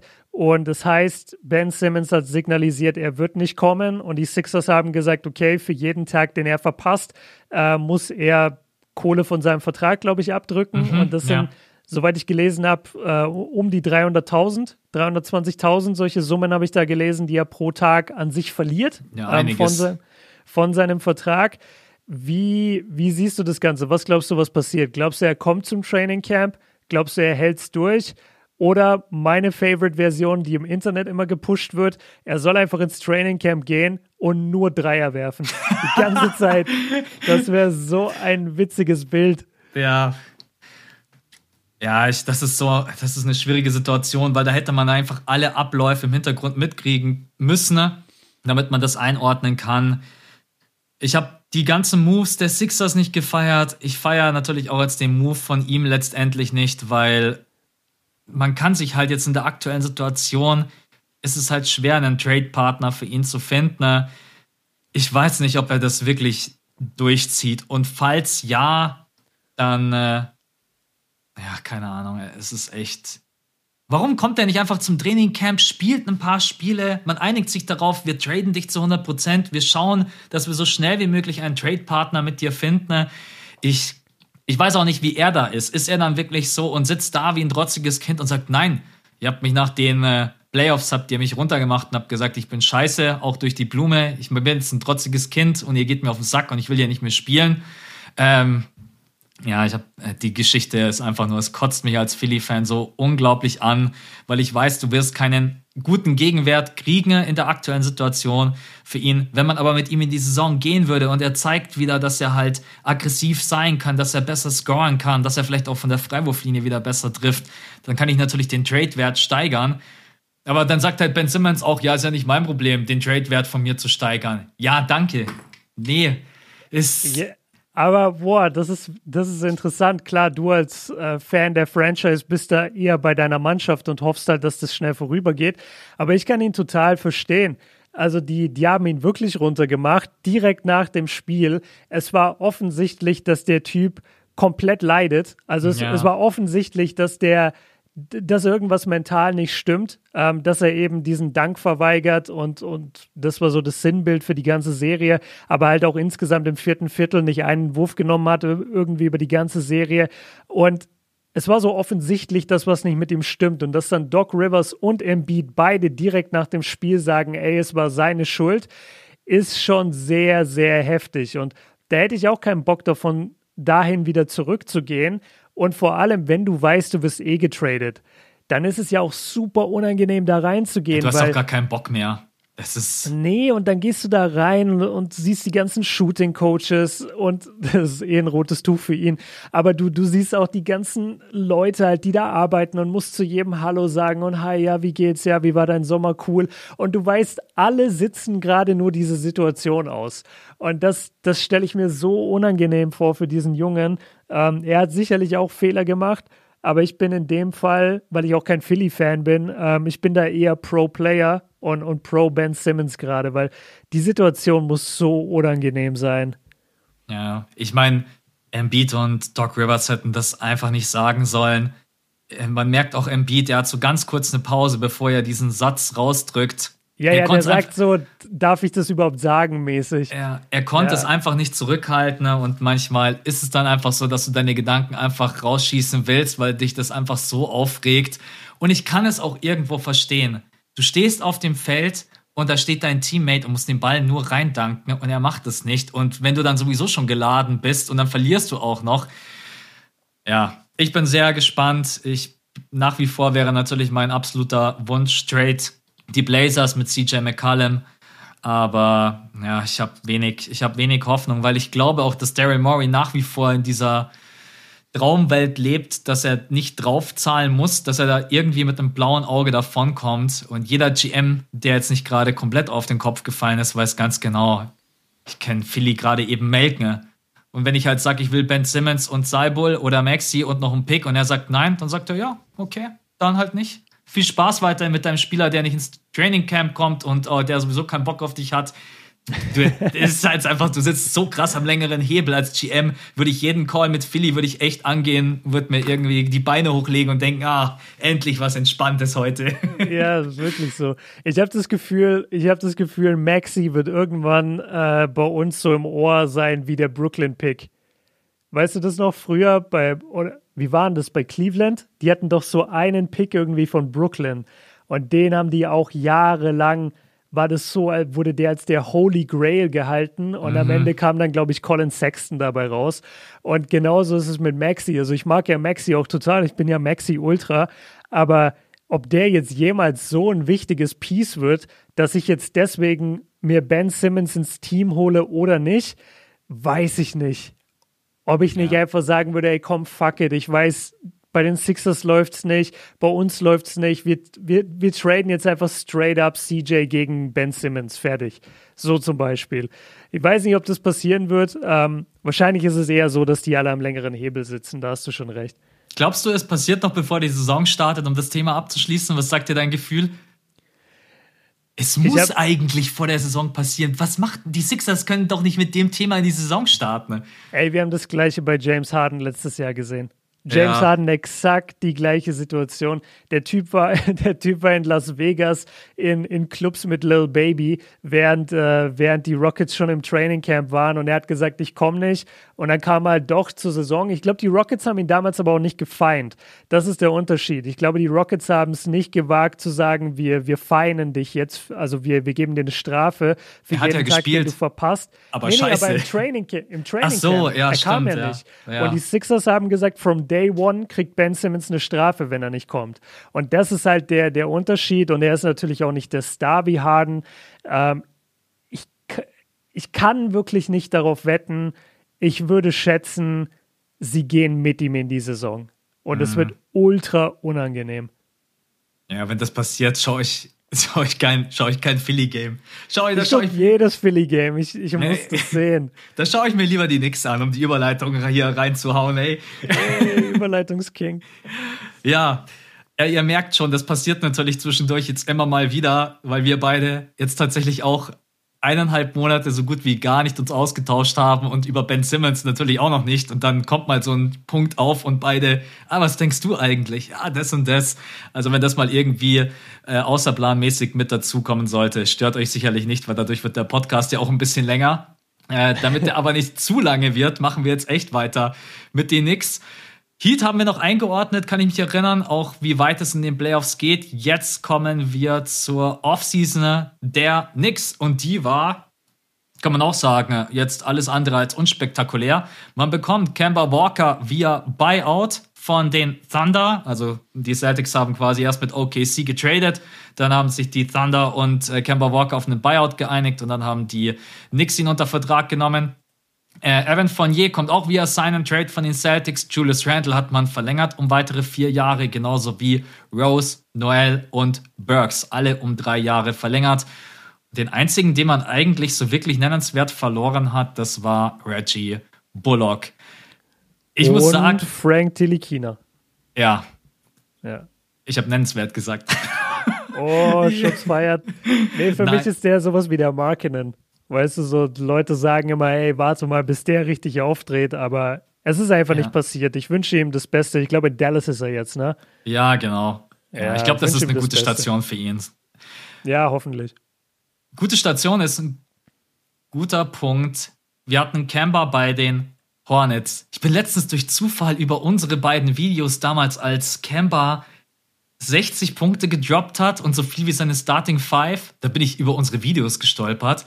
Und wir beide mhm. haben damals gesagt, hey bitte, holt den Jungen da raus. Dann haben sie das ja damals, dann haben sie das ja damals gemacht. Dann war er bei den Boston Celtics. Da hat es jetzt auch nicht so wirklich funktioniert. Bei OKC war schon so ein bisschen, ja, ob der jetzt dort bleibt, der passt ja gar nicht in die Altersstruktur und den Rebuild. Und jetzt kommt Kemba Walker quasi wieder nach Hause, Hometown, Hometown Hero, jetzt nach mehreren Jahren es ist jetzt endlich die perfekte Station für ihn. Endlich mal, wo er nicht so unter Druck steht. Man hat nicht die Ambitionen Conference Finals. Du musst hier 30 plus Punkte auflegen. Wir brauchen jeden Abend von dir Klatsch-Performances. Ist es jetzt die New York Knicks vielleicht endlich da, wo Kemba wieder aufblühen kann, ohne Druck?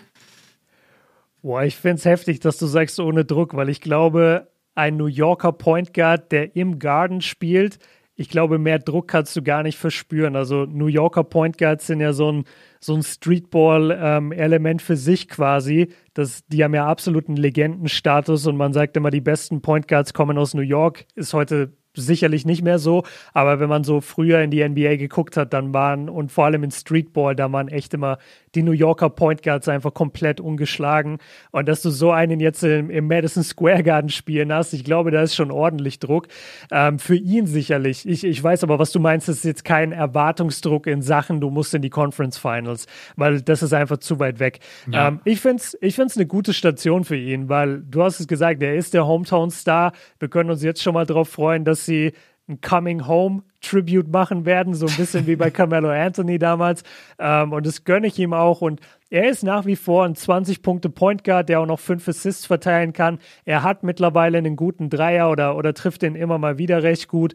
Und sein großes Thema, oder er hat zwei große Themen eigentlich. Oder nee, lass mich noch eine, eine positive Sache sagen. Was, was mir an ihm gefällt, ist, er bringt halt eine gewisse Sicherheit in den Ballvortrag. Weil letztes Jahr hattest du ich kann es immer noch nicht glauben, Alfred Payton als, als Starting Point Guard, glaube ich, bei den Knicks.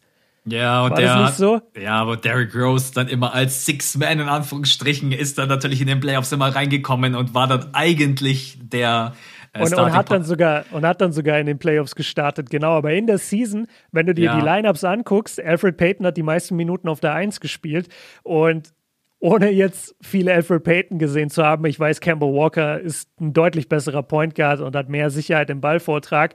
Ähm, und RJ Barrett als Shooting Guard kann natürlich auch eine Menge von ihm lernen, wenn er da jetzt immer neben ihm steht und wirklich einen All-Star an seiner Seite hat. Was mich ein bisschen stört, aber das ist halt das typische Problem mit Kemba. Zum einen A, er ist undersized, und undersized Point Guards, wenn du nicht gerade Chris Paul bist, ist leider immer ein Problem. Kann man, kann man nicht anders sagen. Und der zweite Punkt, und das ist noch viel schlimmer eigentlich als die mangelnde Größe, er ist einfach so verletzungsanfällig. Und von allem, was ich immer aus den Celtics-Kreisen gehört habe, hat der Typ nie wirklich sich komplett rehabilitiert oder es ist nicht möglich, dass er wieder 100% ist.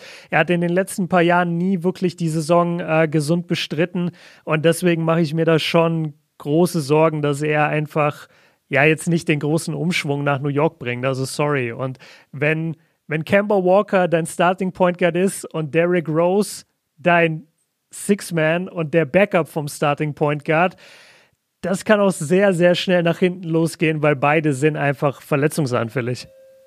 Wann hatte Rose eigentlich seine letzte Verletzung? Ich glaube, der ist ich glaube, der hat jetzt ein bisschen durchgehalten. Ja, ja, das stimmt. Das ist auch echt schön. Also hat er mehr als nur Total. verdient. Ja, ja, klar. Ist immer so ein bisschen schade, dass man irgendwie die Spieler bewerten möchte aber im Hinterkopf halt natürlich auch immer hat, John Wall verletzungsanfällig, Kemba Walker verletzungsanfällig. Ich versuche ihn jetzt einfach mal ohne diesen Gedanken zu bewerten. Ne? Und dann glaube ich, mhm. dass Kemba Walker genauso wie von je ganz, ganz wichtig für die Knicks ist, weil man hatte in den Playoffs ein Problem und mit das größte Problem, man hatte, man hatte keine Shot Creation. Also das ist am Ende ja. dann immer irgendwie in den letzten paar Sekunden ging dann der Ball zu Julius Randle. Der war dann auch komplett überfordert als Most Improved Player. Jeder hat gedacht, ey, da macht jetzt hier den LeBron James und droppt äh, 30-8-6 in den Playoffs, was natürlich nicht der Fall ist. und das tut, es tut dir einfach verdammt gut, wenn du so Typen wie ein Kemba Walker hast, auch wenn sein Scoring jetzt natürlich nicht mehr so toll und überragend ist wie damals bei den Hornets oder auch ein Evan Fournier, die selber kreieren können, wenn es auch mal eng wird. Und deswegen mag ich das Signing, vor allen Dingen für die Kohle. Über den alten Vertrag von Kemba Walker müssen sich die Knicks ja keine Gedanken mehr machen wegen dem Buyout. Und ja, ansonsten, ich glaube, er passt dort super rein. Und ich denke auch, so dieses, diese Hometown-Geschichte, die kann ihm, glaube ich, vielleicht auch noch mal ein bisschen einen Boost geben und mal wieder ja, ein Lächeln ins Gesicht zaubern. Weil ich hatte schon immer das Gefühl, Kemba Walker ist sehr belastet von seinen Verletzungen, von der Erwartungshaltung an ihn. Du hast recht, Madison Square Garden, die Knicks-Fans sind wieder am Start. Wir haben gesehen, was da in den Playoffs abgeht. Natürlich ist die Erwartungshaltung da auf jeden Fall an ihn auch da, aber er hat super Support mit Evan Fournier, du hast gerade eben angesprochen, von der Bank hast du Derrick Rose, dann äh, Julius Randle, Mitchell Robinson, wenn er wieder zurückkommt, Quickly, Kevin Knox, Noel, die haben eigentlich ein echt ganz geiles und gut durchgemischtes junges Team. Und ich glaube, er kann dort auch helfen. Also vor allen Dingen auch einfach mit seiner doch Erfahrung. Wie, lang, wie alt ist Kemba eigentlich mittlerweile? Der ist auch 29, oder? Ich glaube, der ist, ein, ist der 92er Jahrgang, dann müsste er 29 sein. Ich glaube, der ist ein ah, Jahr 8. jünger. 8. Mai 1990, 31. Ah, 90er ist der, okay. Ja, dann ist er ein Jahr älter als ich. Manchmal komme ich mir so richtig scheiße vor, wenn ich hier hinter meinem Podcast-Mikrofon sitze. Der ist so alt wie ich und mhm. spielt in der NBA und ich sitze hier und versuche jeden Tag ins Gym zu gehen und einigermaßen und laufen zu gehen, dass ich einigermaßen meine Fitness halte und dann spielt einfach er in der NBA Madison Square Garden und ich denke mir so, ja, geil.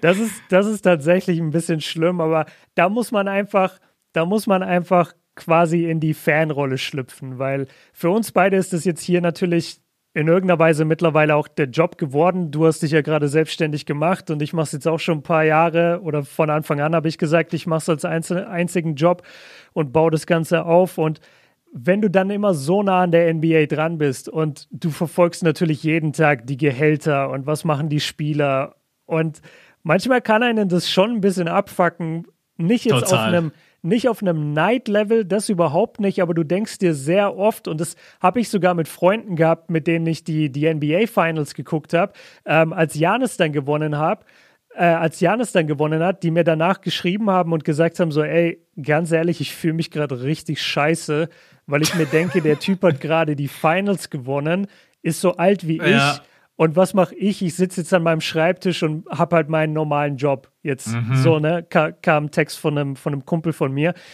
Aber da muss man einfach durch. Man muss einfach realisieren, dass die Spieler, über die wir hier sprechen, sind die 450 größten Basketballathleten des Planeten. Es ist so unwahrscheinlich, in die NBA zu kommen. Da kannst du wahrscheinlich zehnmal im Lotto gewinnen und die Wahrscheinlichkeit ist noch äh, trotzdem geringer, in die NBA zu gehen.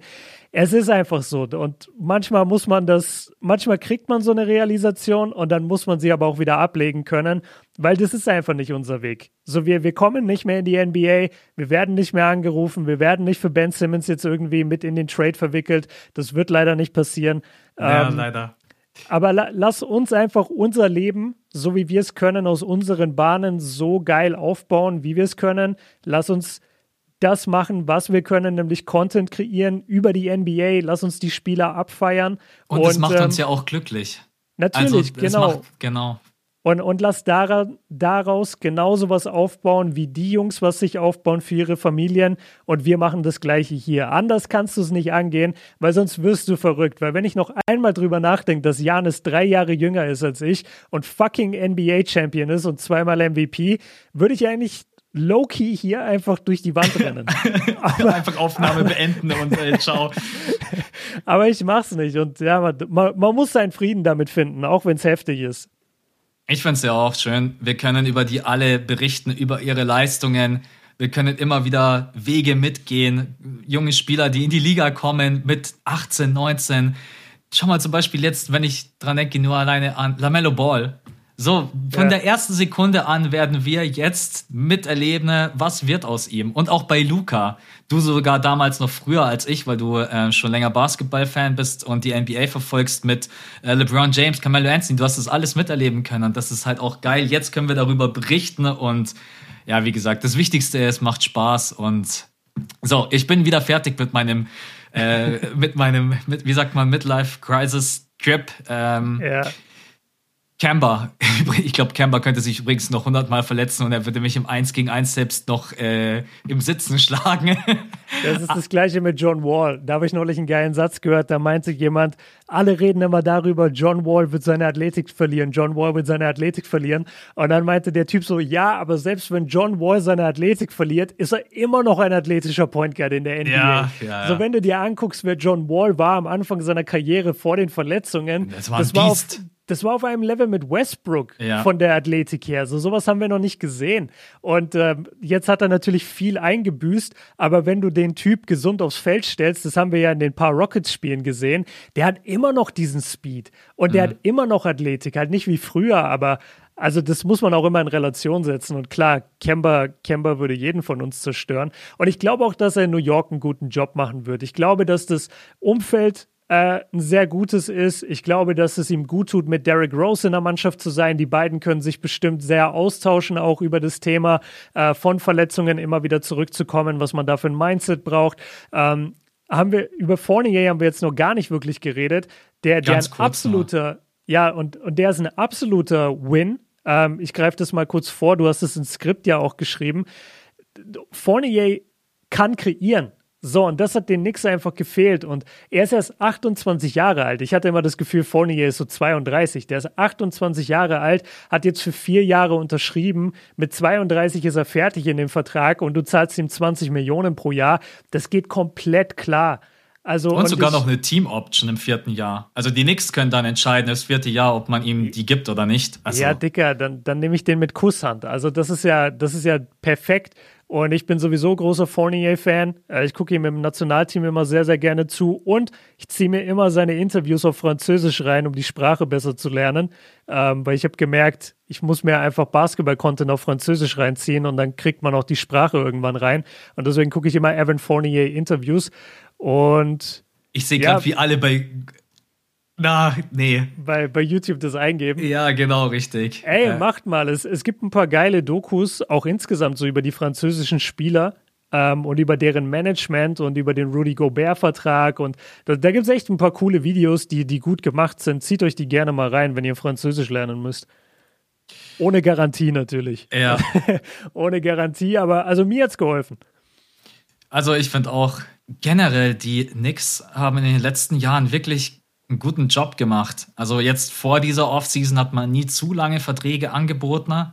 Und wenn ich jetzt überlege, wenn wir hier draufblicken, ich habe es uns mal reingeschrieben, die Starting Five, gehen wir mal davon aus, Kemba Walker auf der 1, von auf der 2, Barrett packt man dann vielleicht auf die 3, weil ich finde, er ist somit der, der die größte Athletik mitbringt in diesem Roster. Dann hast du Randall auf der 4, Mitchell Robinson, wenn er zurückkommt. Und da sprechen wir jetzt über die Starting Five und dann hast du von der Bench Derek Rose, Emmanuel Quickly, Kevin Knox, äh, Noel, den man auch verlängert hat. Übrigens das letzte Jahr bei ihm ist auch eine Team Option, weil da einige so ein bisschen gemeckert haben, der Vertrag ist zu teuer, aber mit einer Team Option finde ich, geht das eigentlich. Mit diesem Team muss man definitiv wieder rechnen. Und jetzt die Frage an dich. Ich habe uns hier reingeschrieben, ist New York so attraktiv wie seit gefühlt zehn Jahren nicht mehr? Weil wenn ich dieses Team sehe, dann habe ich Bock zuzugucken. Und das ist, ja gut, jetzt letzte Saison mal ausgeklammert. In meiner NBA-Laufbahn habe ich mir noch nie gedacht, jetzt muss ich mir heute mal nix Basketball geben, weil da wird ja geil aufgezockt. Ja, aber man muss sagen, in den letzten acht Jahren, also du, du hast recht gefühlt zehn Jahre, aber es waren acht Jahre, weil 2013 oder 2012 waren sie noch in einem sehr interessanten Battle damals mit den Miami Heat in den Playoffs, mit den, mit den LeBron James, Dwayne Wade, Chris Bosch Miami Heat. Da waren sie halt äh, noch am Start mit Mello auch. Aber du hast recht, vom, von der Starting Five und von der Bankeinheit ist es geil. Und vor allem, also gerade die Bank gefällt mir eigentlich richtig gut, wenn ich das höre. Derek Rose, Quickly, Knox, Nerlens Nerlens Noel. Ich bin ja riesen Emmanuel Quickly-Fan. Ähm, ich würde Nicht mir.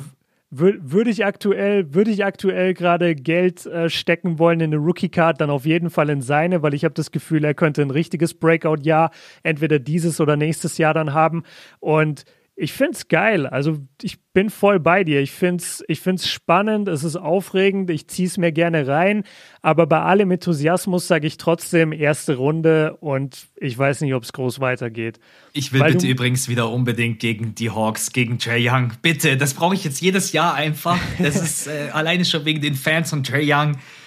Das wäre überragend. Und das ist zum Beispiel auch eine Mannschaft, hier würde ich dann sagen, ja, okay, vielleicht ist das machbar. Aber ich weiß ja, es kommt so krass drauf an, wo du landest, weil wenn du auf der 8 oder auf der 7 landest, dann bist du halt direkt weg. Weil gegen die Bugs und ja, die, die fressen dich auf. Die, genau, die fressen dich auf. Und dann wird es interessant sein zu sehen. Wir wissen, wie gesagt, aktuell noch nicht, wie Philly dastehen wird. Ähm, und dann hast du Miami, wo wir jetzt drüber gesprochen haben, wie stark die sind. Wir haben drüber gesprochen, wie stark Chicago geworden ist. Also, das wird jetzt nicht so, dass die Knicks von uns jetzt eine Garantie kriegen für die zweite Runde. Oder da sind wir uns einig. So wie, das so wie die richtig Heat, hart. Die Heat und die Bulls haben von uns eigentlich fast eine Garantie bekommen für die zweite Runde. Ähm, außer sie treffen jetzt aufeinander oder so. Aber bei den, bei den Knicks sehe ich es nicht, obwohl sie echt ein nices Team haben. Und ich finde es eigentlich gut, wie du es beschrieben hast. Es ist einfach nice, es ist interessant, es macht Bock, anzugucken. Und ja, ich werde jetzt beim League Pass auch manchmal sagen, ey, let's go, ich gucke mir die Knicks an, ähm, was ich früher sicherlich nicht gemacht hätte. Aber ich glaube jetzt nicht, dass sie so stark insgesamt sein werden. Und wir müssen halt gucken, wie Julius Randle spielt. Weil ja. die Playoff-Performance, ich glaube jetzt nicht, dass die ihm nachhängen wird, aber es kam halt, also in der Saison wird man das, glaube ich, nicht merken, aber es kommen halt die nächsten Playoffs. Und hat er dann wieder so einen Breakdown, wie viele Würfe nimmt dann Kemba? Funktioniert glaube, Barrett auf der 3? Das sind alles so Fragen. Ich, ich bin mir nicht ganz sicher, wie das spielerisch funktionieren soll. Ich glaube, er hätte in den nächsten Playoffs mehr Support. Das war schon, äh, ja, man hat ihm einfach angemerkt, die Erwartung an ihn war zu groß, der Druck war zu groß und deswegen, äh, haben wir beide jetzt, glaube ich, ganz gut auch rausgearbeitet, warum Kemba Walker und äh, Evan Fournier so wichtig sind. Ja, wo du es gerade angesprochen hast, der Ostner, ich weiß gar nicht, ob wir da noch dazu kommen werden, ne? äh, mal ein Power-Ranking zu machen, weil im Osten, ne, also wenn ich gerade die Teams so durchgehe, ist ultra schwer. Also ich mhm. kann vielleicht irgendwie sagen, die beiden stärksten Teams sind die Bucks und die Nets. Aber wenn ich dann durchnummerieren müsste, dann würde ich mir auch bei Philly, ey, ich weiß nicht, ob Philly eventuell, wenn es bei denen jetzt drunter und drüber geht, ob die nicht eventuell sogar aus dem Heimvorteil rausrutschen. Ne? Kann man nie ja, wissen. Ne? Also kann, so, kann so überragend stark sind die nicht. Ja, ja. Leute, ihr seht schon, wir haben auf jeden Fall noch einiges am Programm vor uns. Die nächsten Wochen werden nicht langweilig, bevor es losgeht mit der neuen NBA-Saison. Ich würde sagen, wir sind durch, oder? Bulls, Heat, Knicks. Man könnte jetzt natürlich noch über jede andere Franchise aussprechen, aber dann haben wir hier irgendwann einen Vier-Stunden-Podcast. Ja, es wäre ein bisschen zu lang. Ich will noch eine Sache einordnen, was ich gerade zu den Knicks gesagt habe. Also, ich will verdeutlichen quasi, ich finde sie besser als letztes Jahr. Und ich habe jetzt quasi nur gesagt, ey, ich weiß nicht, wie das spielerisch funktionieren soll. Ich weiß nicht, ob ich dem Team vertraue. Ich meine das wirklich in Bezug auf die Playoffs und vor allem auf einen Erstrundensieg. Letztes Jahr waren sie, waren sie ein gutes Team, ein Überraschungsteam und waren dann in der ersten Runde und sind sang- und klanglos ausgeschieden gegen die Hawks. Jetzt in diesem Jahr sind sie für mich auf jeden Fall stärker als in der letzten Saison und es wird auch ein stärkerer Kampf, glaube ich, werden in den Playoffs mit ihnen. Aber ich denke trotzdem noch nicht, dass sie so weit sind, dass sie auch einen Sieg einfahren. Also nicht, dass jetzt jemand denkt, so, ja, Björn hat schlecht über die Knicks geredet. Meine ich gar nicht, sondern ich meine nur im Vergleich jetzt mit den Heat und mit den Bulls sind sie meiner Meinung nach ähm, nicht ganz auf dem Level. Aber ich finde trotzdem, dass sie sich verbessert haben und ich mag die Edition von Fournier und von Kemba. Also alles gut, nix Fans, ähm, nicht falsch verstehen. Wird eine spannende Saison. Ich freue mich richtig auf den Osten. Ich muss sagen, der Osten hat, finde ich, gut aufgeholt in den letzten Jahren, wenn man so zurückblickt, was auch die Competition anbelangt. Okay, so, ich habe noch eine Million Gedanken zu allen möglichen Themen, aber ansonsten wird das hier eskaliert, das ist völlig. Wir kommen zum Abschluss, Freunde. Das war die, das war jetzt so ein bisschen der Eastern Conference Podcast. Was nächste Woche wollten wir, glaube ich, über die Deutschen sprechen in der NBA. Haben wir das im ersten Podcast so ich weiß nicht, ob wir schon Zeitpunkt gegeben haben, aber wir werden auf jeden Fall einen reinen Podcast über die deutschen Spieler machen. Ja, wieso nicht nächste Woche? Ja, Klar, lass es doch nächste Woche machen. machen. Ja. Über Dennis Schröder, jetzt bei den Celtics. Dann haben wir auch noch mal da den Osten dabei und die Celtics. Dann Daniel Theiss bei den Houston Rockets. Und so gehen wir dann einfach Step by Step durch und äh, sprechen über jeden Einzelnen ganz kurz und ordnen das vielleicht auch nochmal separat für die Franchise ein und dann auch vielleicht nochmal über die Celtics, wie, wie weit können die kommen mit diesem Roster. Dann haben wir da auf jeden Fall auch nochmal die ein oder andere, das ein oder andere Team mit dabei. Also nächste Woche für euch als Plan. Finde ich eigentlich immer ganz cool, wenn man als Hörer weiß, was nächste Woche ansteht. Dann freut man sich vielleicht ja. ein bisschen drauf. Jetzt zum Abschluss wir wollen auch gar nicht großartig rumlabern. Kurze Empfehlung, das habe ich reingeschrieben, weil ich finde einfach, dass wir das öfters mal machen sollten. Für die Leute, die uns jetzt vielleicht echt nur vom Podcast her kennen. Björn und ich, wir haben beide einen YouTube-Kanal. Björn, Kobi Björn einfach, genauso wie Kobi Björn Uncut. Du hast es schon angesprochen, du bist wieder back am Start. Drei Videos sind schon draußen, ne? vor allem mit neuem Design. Ich feier's total. Also das, das ist ja Next Level. Das hätte ich von Björn ja niemals erwartet. Auch im Video selber. Ich habe gedacht, ich traue meinen Augen nicht. Äh, nee, gefällt ah, mir jetzt, echt. Jetzt, jetzt, über, jetzt über Sales nicht, über Verkaufs nicht. Jetzt Nein, denken alle Leute so, wow, der hat jetzt voll das krasse Editing. Nein, aber muss man sagen, es sieht einfach echt gut aus und fachlich viel besser. Du weißt, so vom Verkaufen her, vom Sprechen, das war immer top. Äh, aber so hast du ja auch immer selber gesagt, so grafisch und so weiter, das war nie so dein Ding. Und da hast du jetzt, finde ich, einen riesen Step nach vorne gemacht. Sehr, sehr Dankeschön. cool. Das Schicksal von Jermaine O'Neal, wie ging es da eigentlich weiter? Auch da von uns beiden eine große Empfehlung. Netflix, wer es von euch hat, Untold eingeben, weil ich glaube, wenn man Malice at the Palace eingibt, dann kommt es nicht. Komischerweise, also zumindest. Gebt, gebt NBA ein. Das ist am leichtesten. Dann oh, kommt's Björn kommt mit den Secret Tipps ums Eck. Ja, meinst äh, du, ich setze mich da hin und tippe mit dieser blöden Firestick-Fernbedienung Malice at the Palace ein? Da bin ja. ich an drei Stunden nicht fertig. Genau, also da gibt es ein Video von Björn über das äh, Schicksal in Anführungsstrichen von Jermaine O'Neal. Wie ging es danach weiter für ihn? Der war ja zum damaligen Zeitpunkt, als das passiert ist, kann man schon sagen, ein Star und auf dem Weg, ein Superstar in der Liga zu werden. Und dann ein Video über den kleinsten NBA-Spieler aller Zeiten, was ich auch extrem feiere. Wie groß ist er nochmal, Maxi Bogues? 1,60? 1,60. Das ist schon. Übrigens auch mal die Frage für alle beantwortet, die immer so zwischendurch mal reinkommt. Hey Max, kann ich mit 1,75 eigentlich auch Basketball spielen? Du kannst! Ja, also vor allem halt auf dem Niveau, über das wir immer reden. Ne? Jeder kann in Deutschland Basketball spielen. Genau. Jeder. Ihr könnt, in die, ihr könnt in der Kreisliga anfangen, in die Bezirksliga gehen, in die Landesliga gehen. Also ich wette, du kannst bis, ich würde sagen, bis Pro B, Pro A, glaube ich, hast du kein Problem mit deiner, oder I don't know, sagen wir bis zur Regionalliga hast du kein Problem mit einer Größe von 1,65, 1,70. Und dann wird es vielleicht ein bisschen eng, das weiß ich nicht. Aber es geht. Ja, und selbst wenn ihr sagt, ihr wollt einfach nur so rausgehen zum Ballen, schnappt euch den Ball ja, und geht raus und, und, werft einfach. Und habe ich noch nie erlebt, dass man irgendwo auf dem Freiplatz war und dann sagt jemand, ja, du kannst jetzt hier aber nicht mitspielen, weil äh, er holt erstmal sein Maßband raus und sagt, hm, 1,65. Leider nein. Ja. nein, das wird nicht passieren. Äh, genau, also da zwei Videos und zu Luca auch noch ein Video, das war dein erstes. Und bei mir auf dem Kanal, ich habe einmal die Trade Machine angeworfen mit euch da draußen und versucht John Wall zu traden, was gar nicht so leicht ist. Da gerne einmal reingucken und außerdem habe ich zehn Rekorde aufgezeigt, die in der kommenden NBA-Saison gebrochen werden könnten. Also oh, Spoiler mal einen. Droppst du uns also einen? Ein, ja, einen habe ich schon gesagt und zwar die, die Lakers wären der älteste Champion aller Zeiten. Ah, okay. Das, das wäre einer. Und was für einen kann ich? Ja, noch, okay, einer liegt auf der Straße, das weiß auch jeder. Stephen Curry wird in der nächsten Saison äh, der All-Time-Leader bei den Dreiern werden ne? und yeah, wird Ray okay. Allen überholen.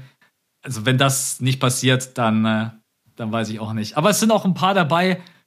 Ja, besonders, also ich war irgendwann bei sieben Rekorden und dann bin ich da gesessen und habe mir gedacht, Alter, jetzt brauche ich noch drei Rekorde. Und dann habe ich echt recherchieren müssen. Ne? Aber es sind auf jeden Fall ein paar dabei, die ich persönlich jetzt auch nicht auf dem Schirm gehabt hätte. Aber ein paar liegen natürlich auch auf der Straße. Äh, übrigens, das aktuell älteste Team, was den Titel gewonnen hat, ich denke, du weißt es.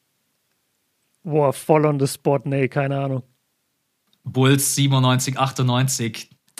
Ja. Okay, ja, das liegt auf der Hand. Ja. Jordan Stimmt. war damals 34, Rodman war damals der älteste, glaube ich, mit 37, Pippen war 32 und da war mhm. auch Tony Kukoc war schon 29, Ron Harper war 32. Ja, also die waren, die waren ultimativ alt, aber nicht so alt wie die Lakers. Es ist niemand so alt wie die Lakers. Die sind so alt. Es ist, ja.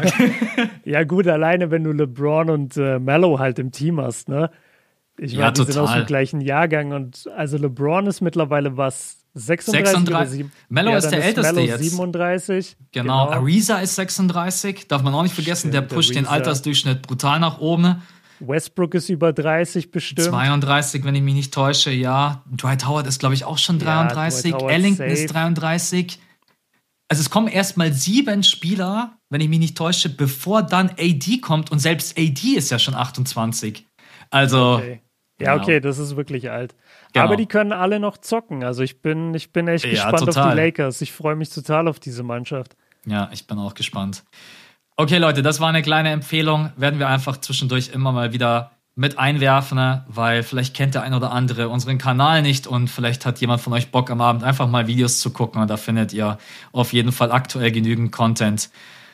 Eine Stunde, ja, wenn man den Anfang noch wegschneidet, 40 Minuten, kann sich auf jeden Fall, glaube ich, sehen lassen über den Osten. Nächste Woche geht es dann über die deutschen Spieler. Das wird, glaube ich, auch sehr, sehr cool.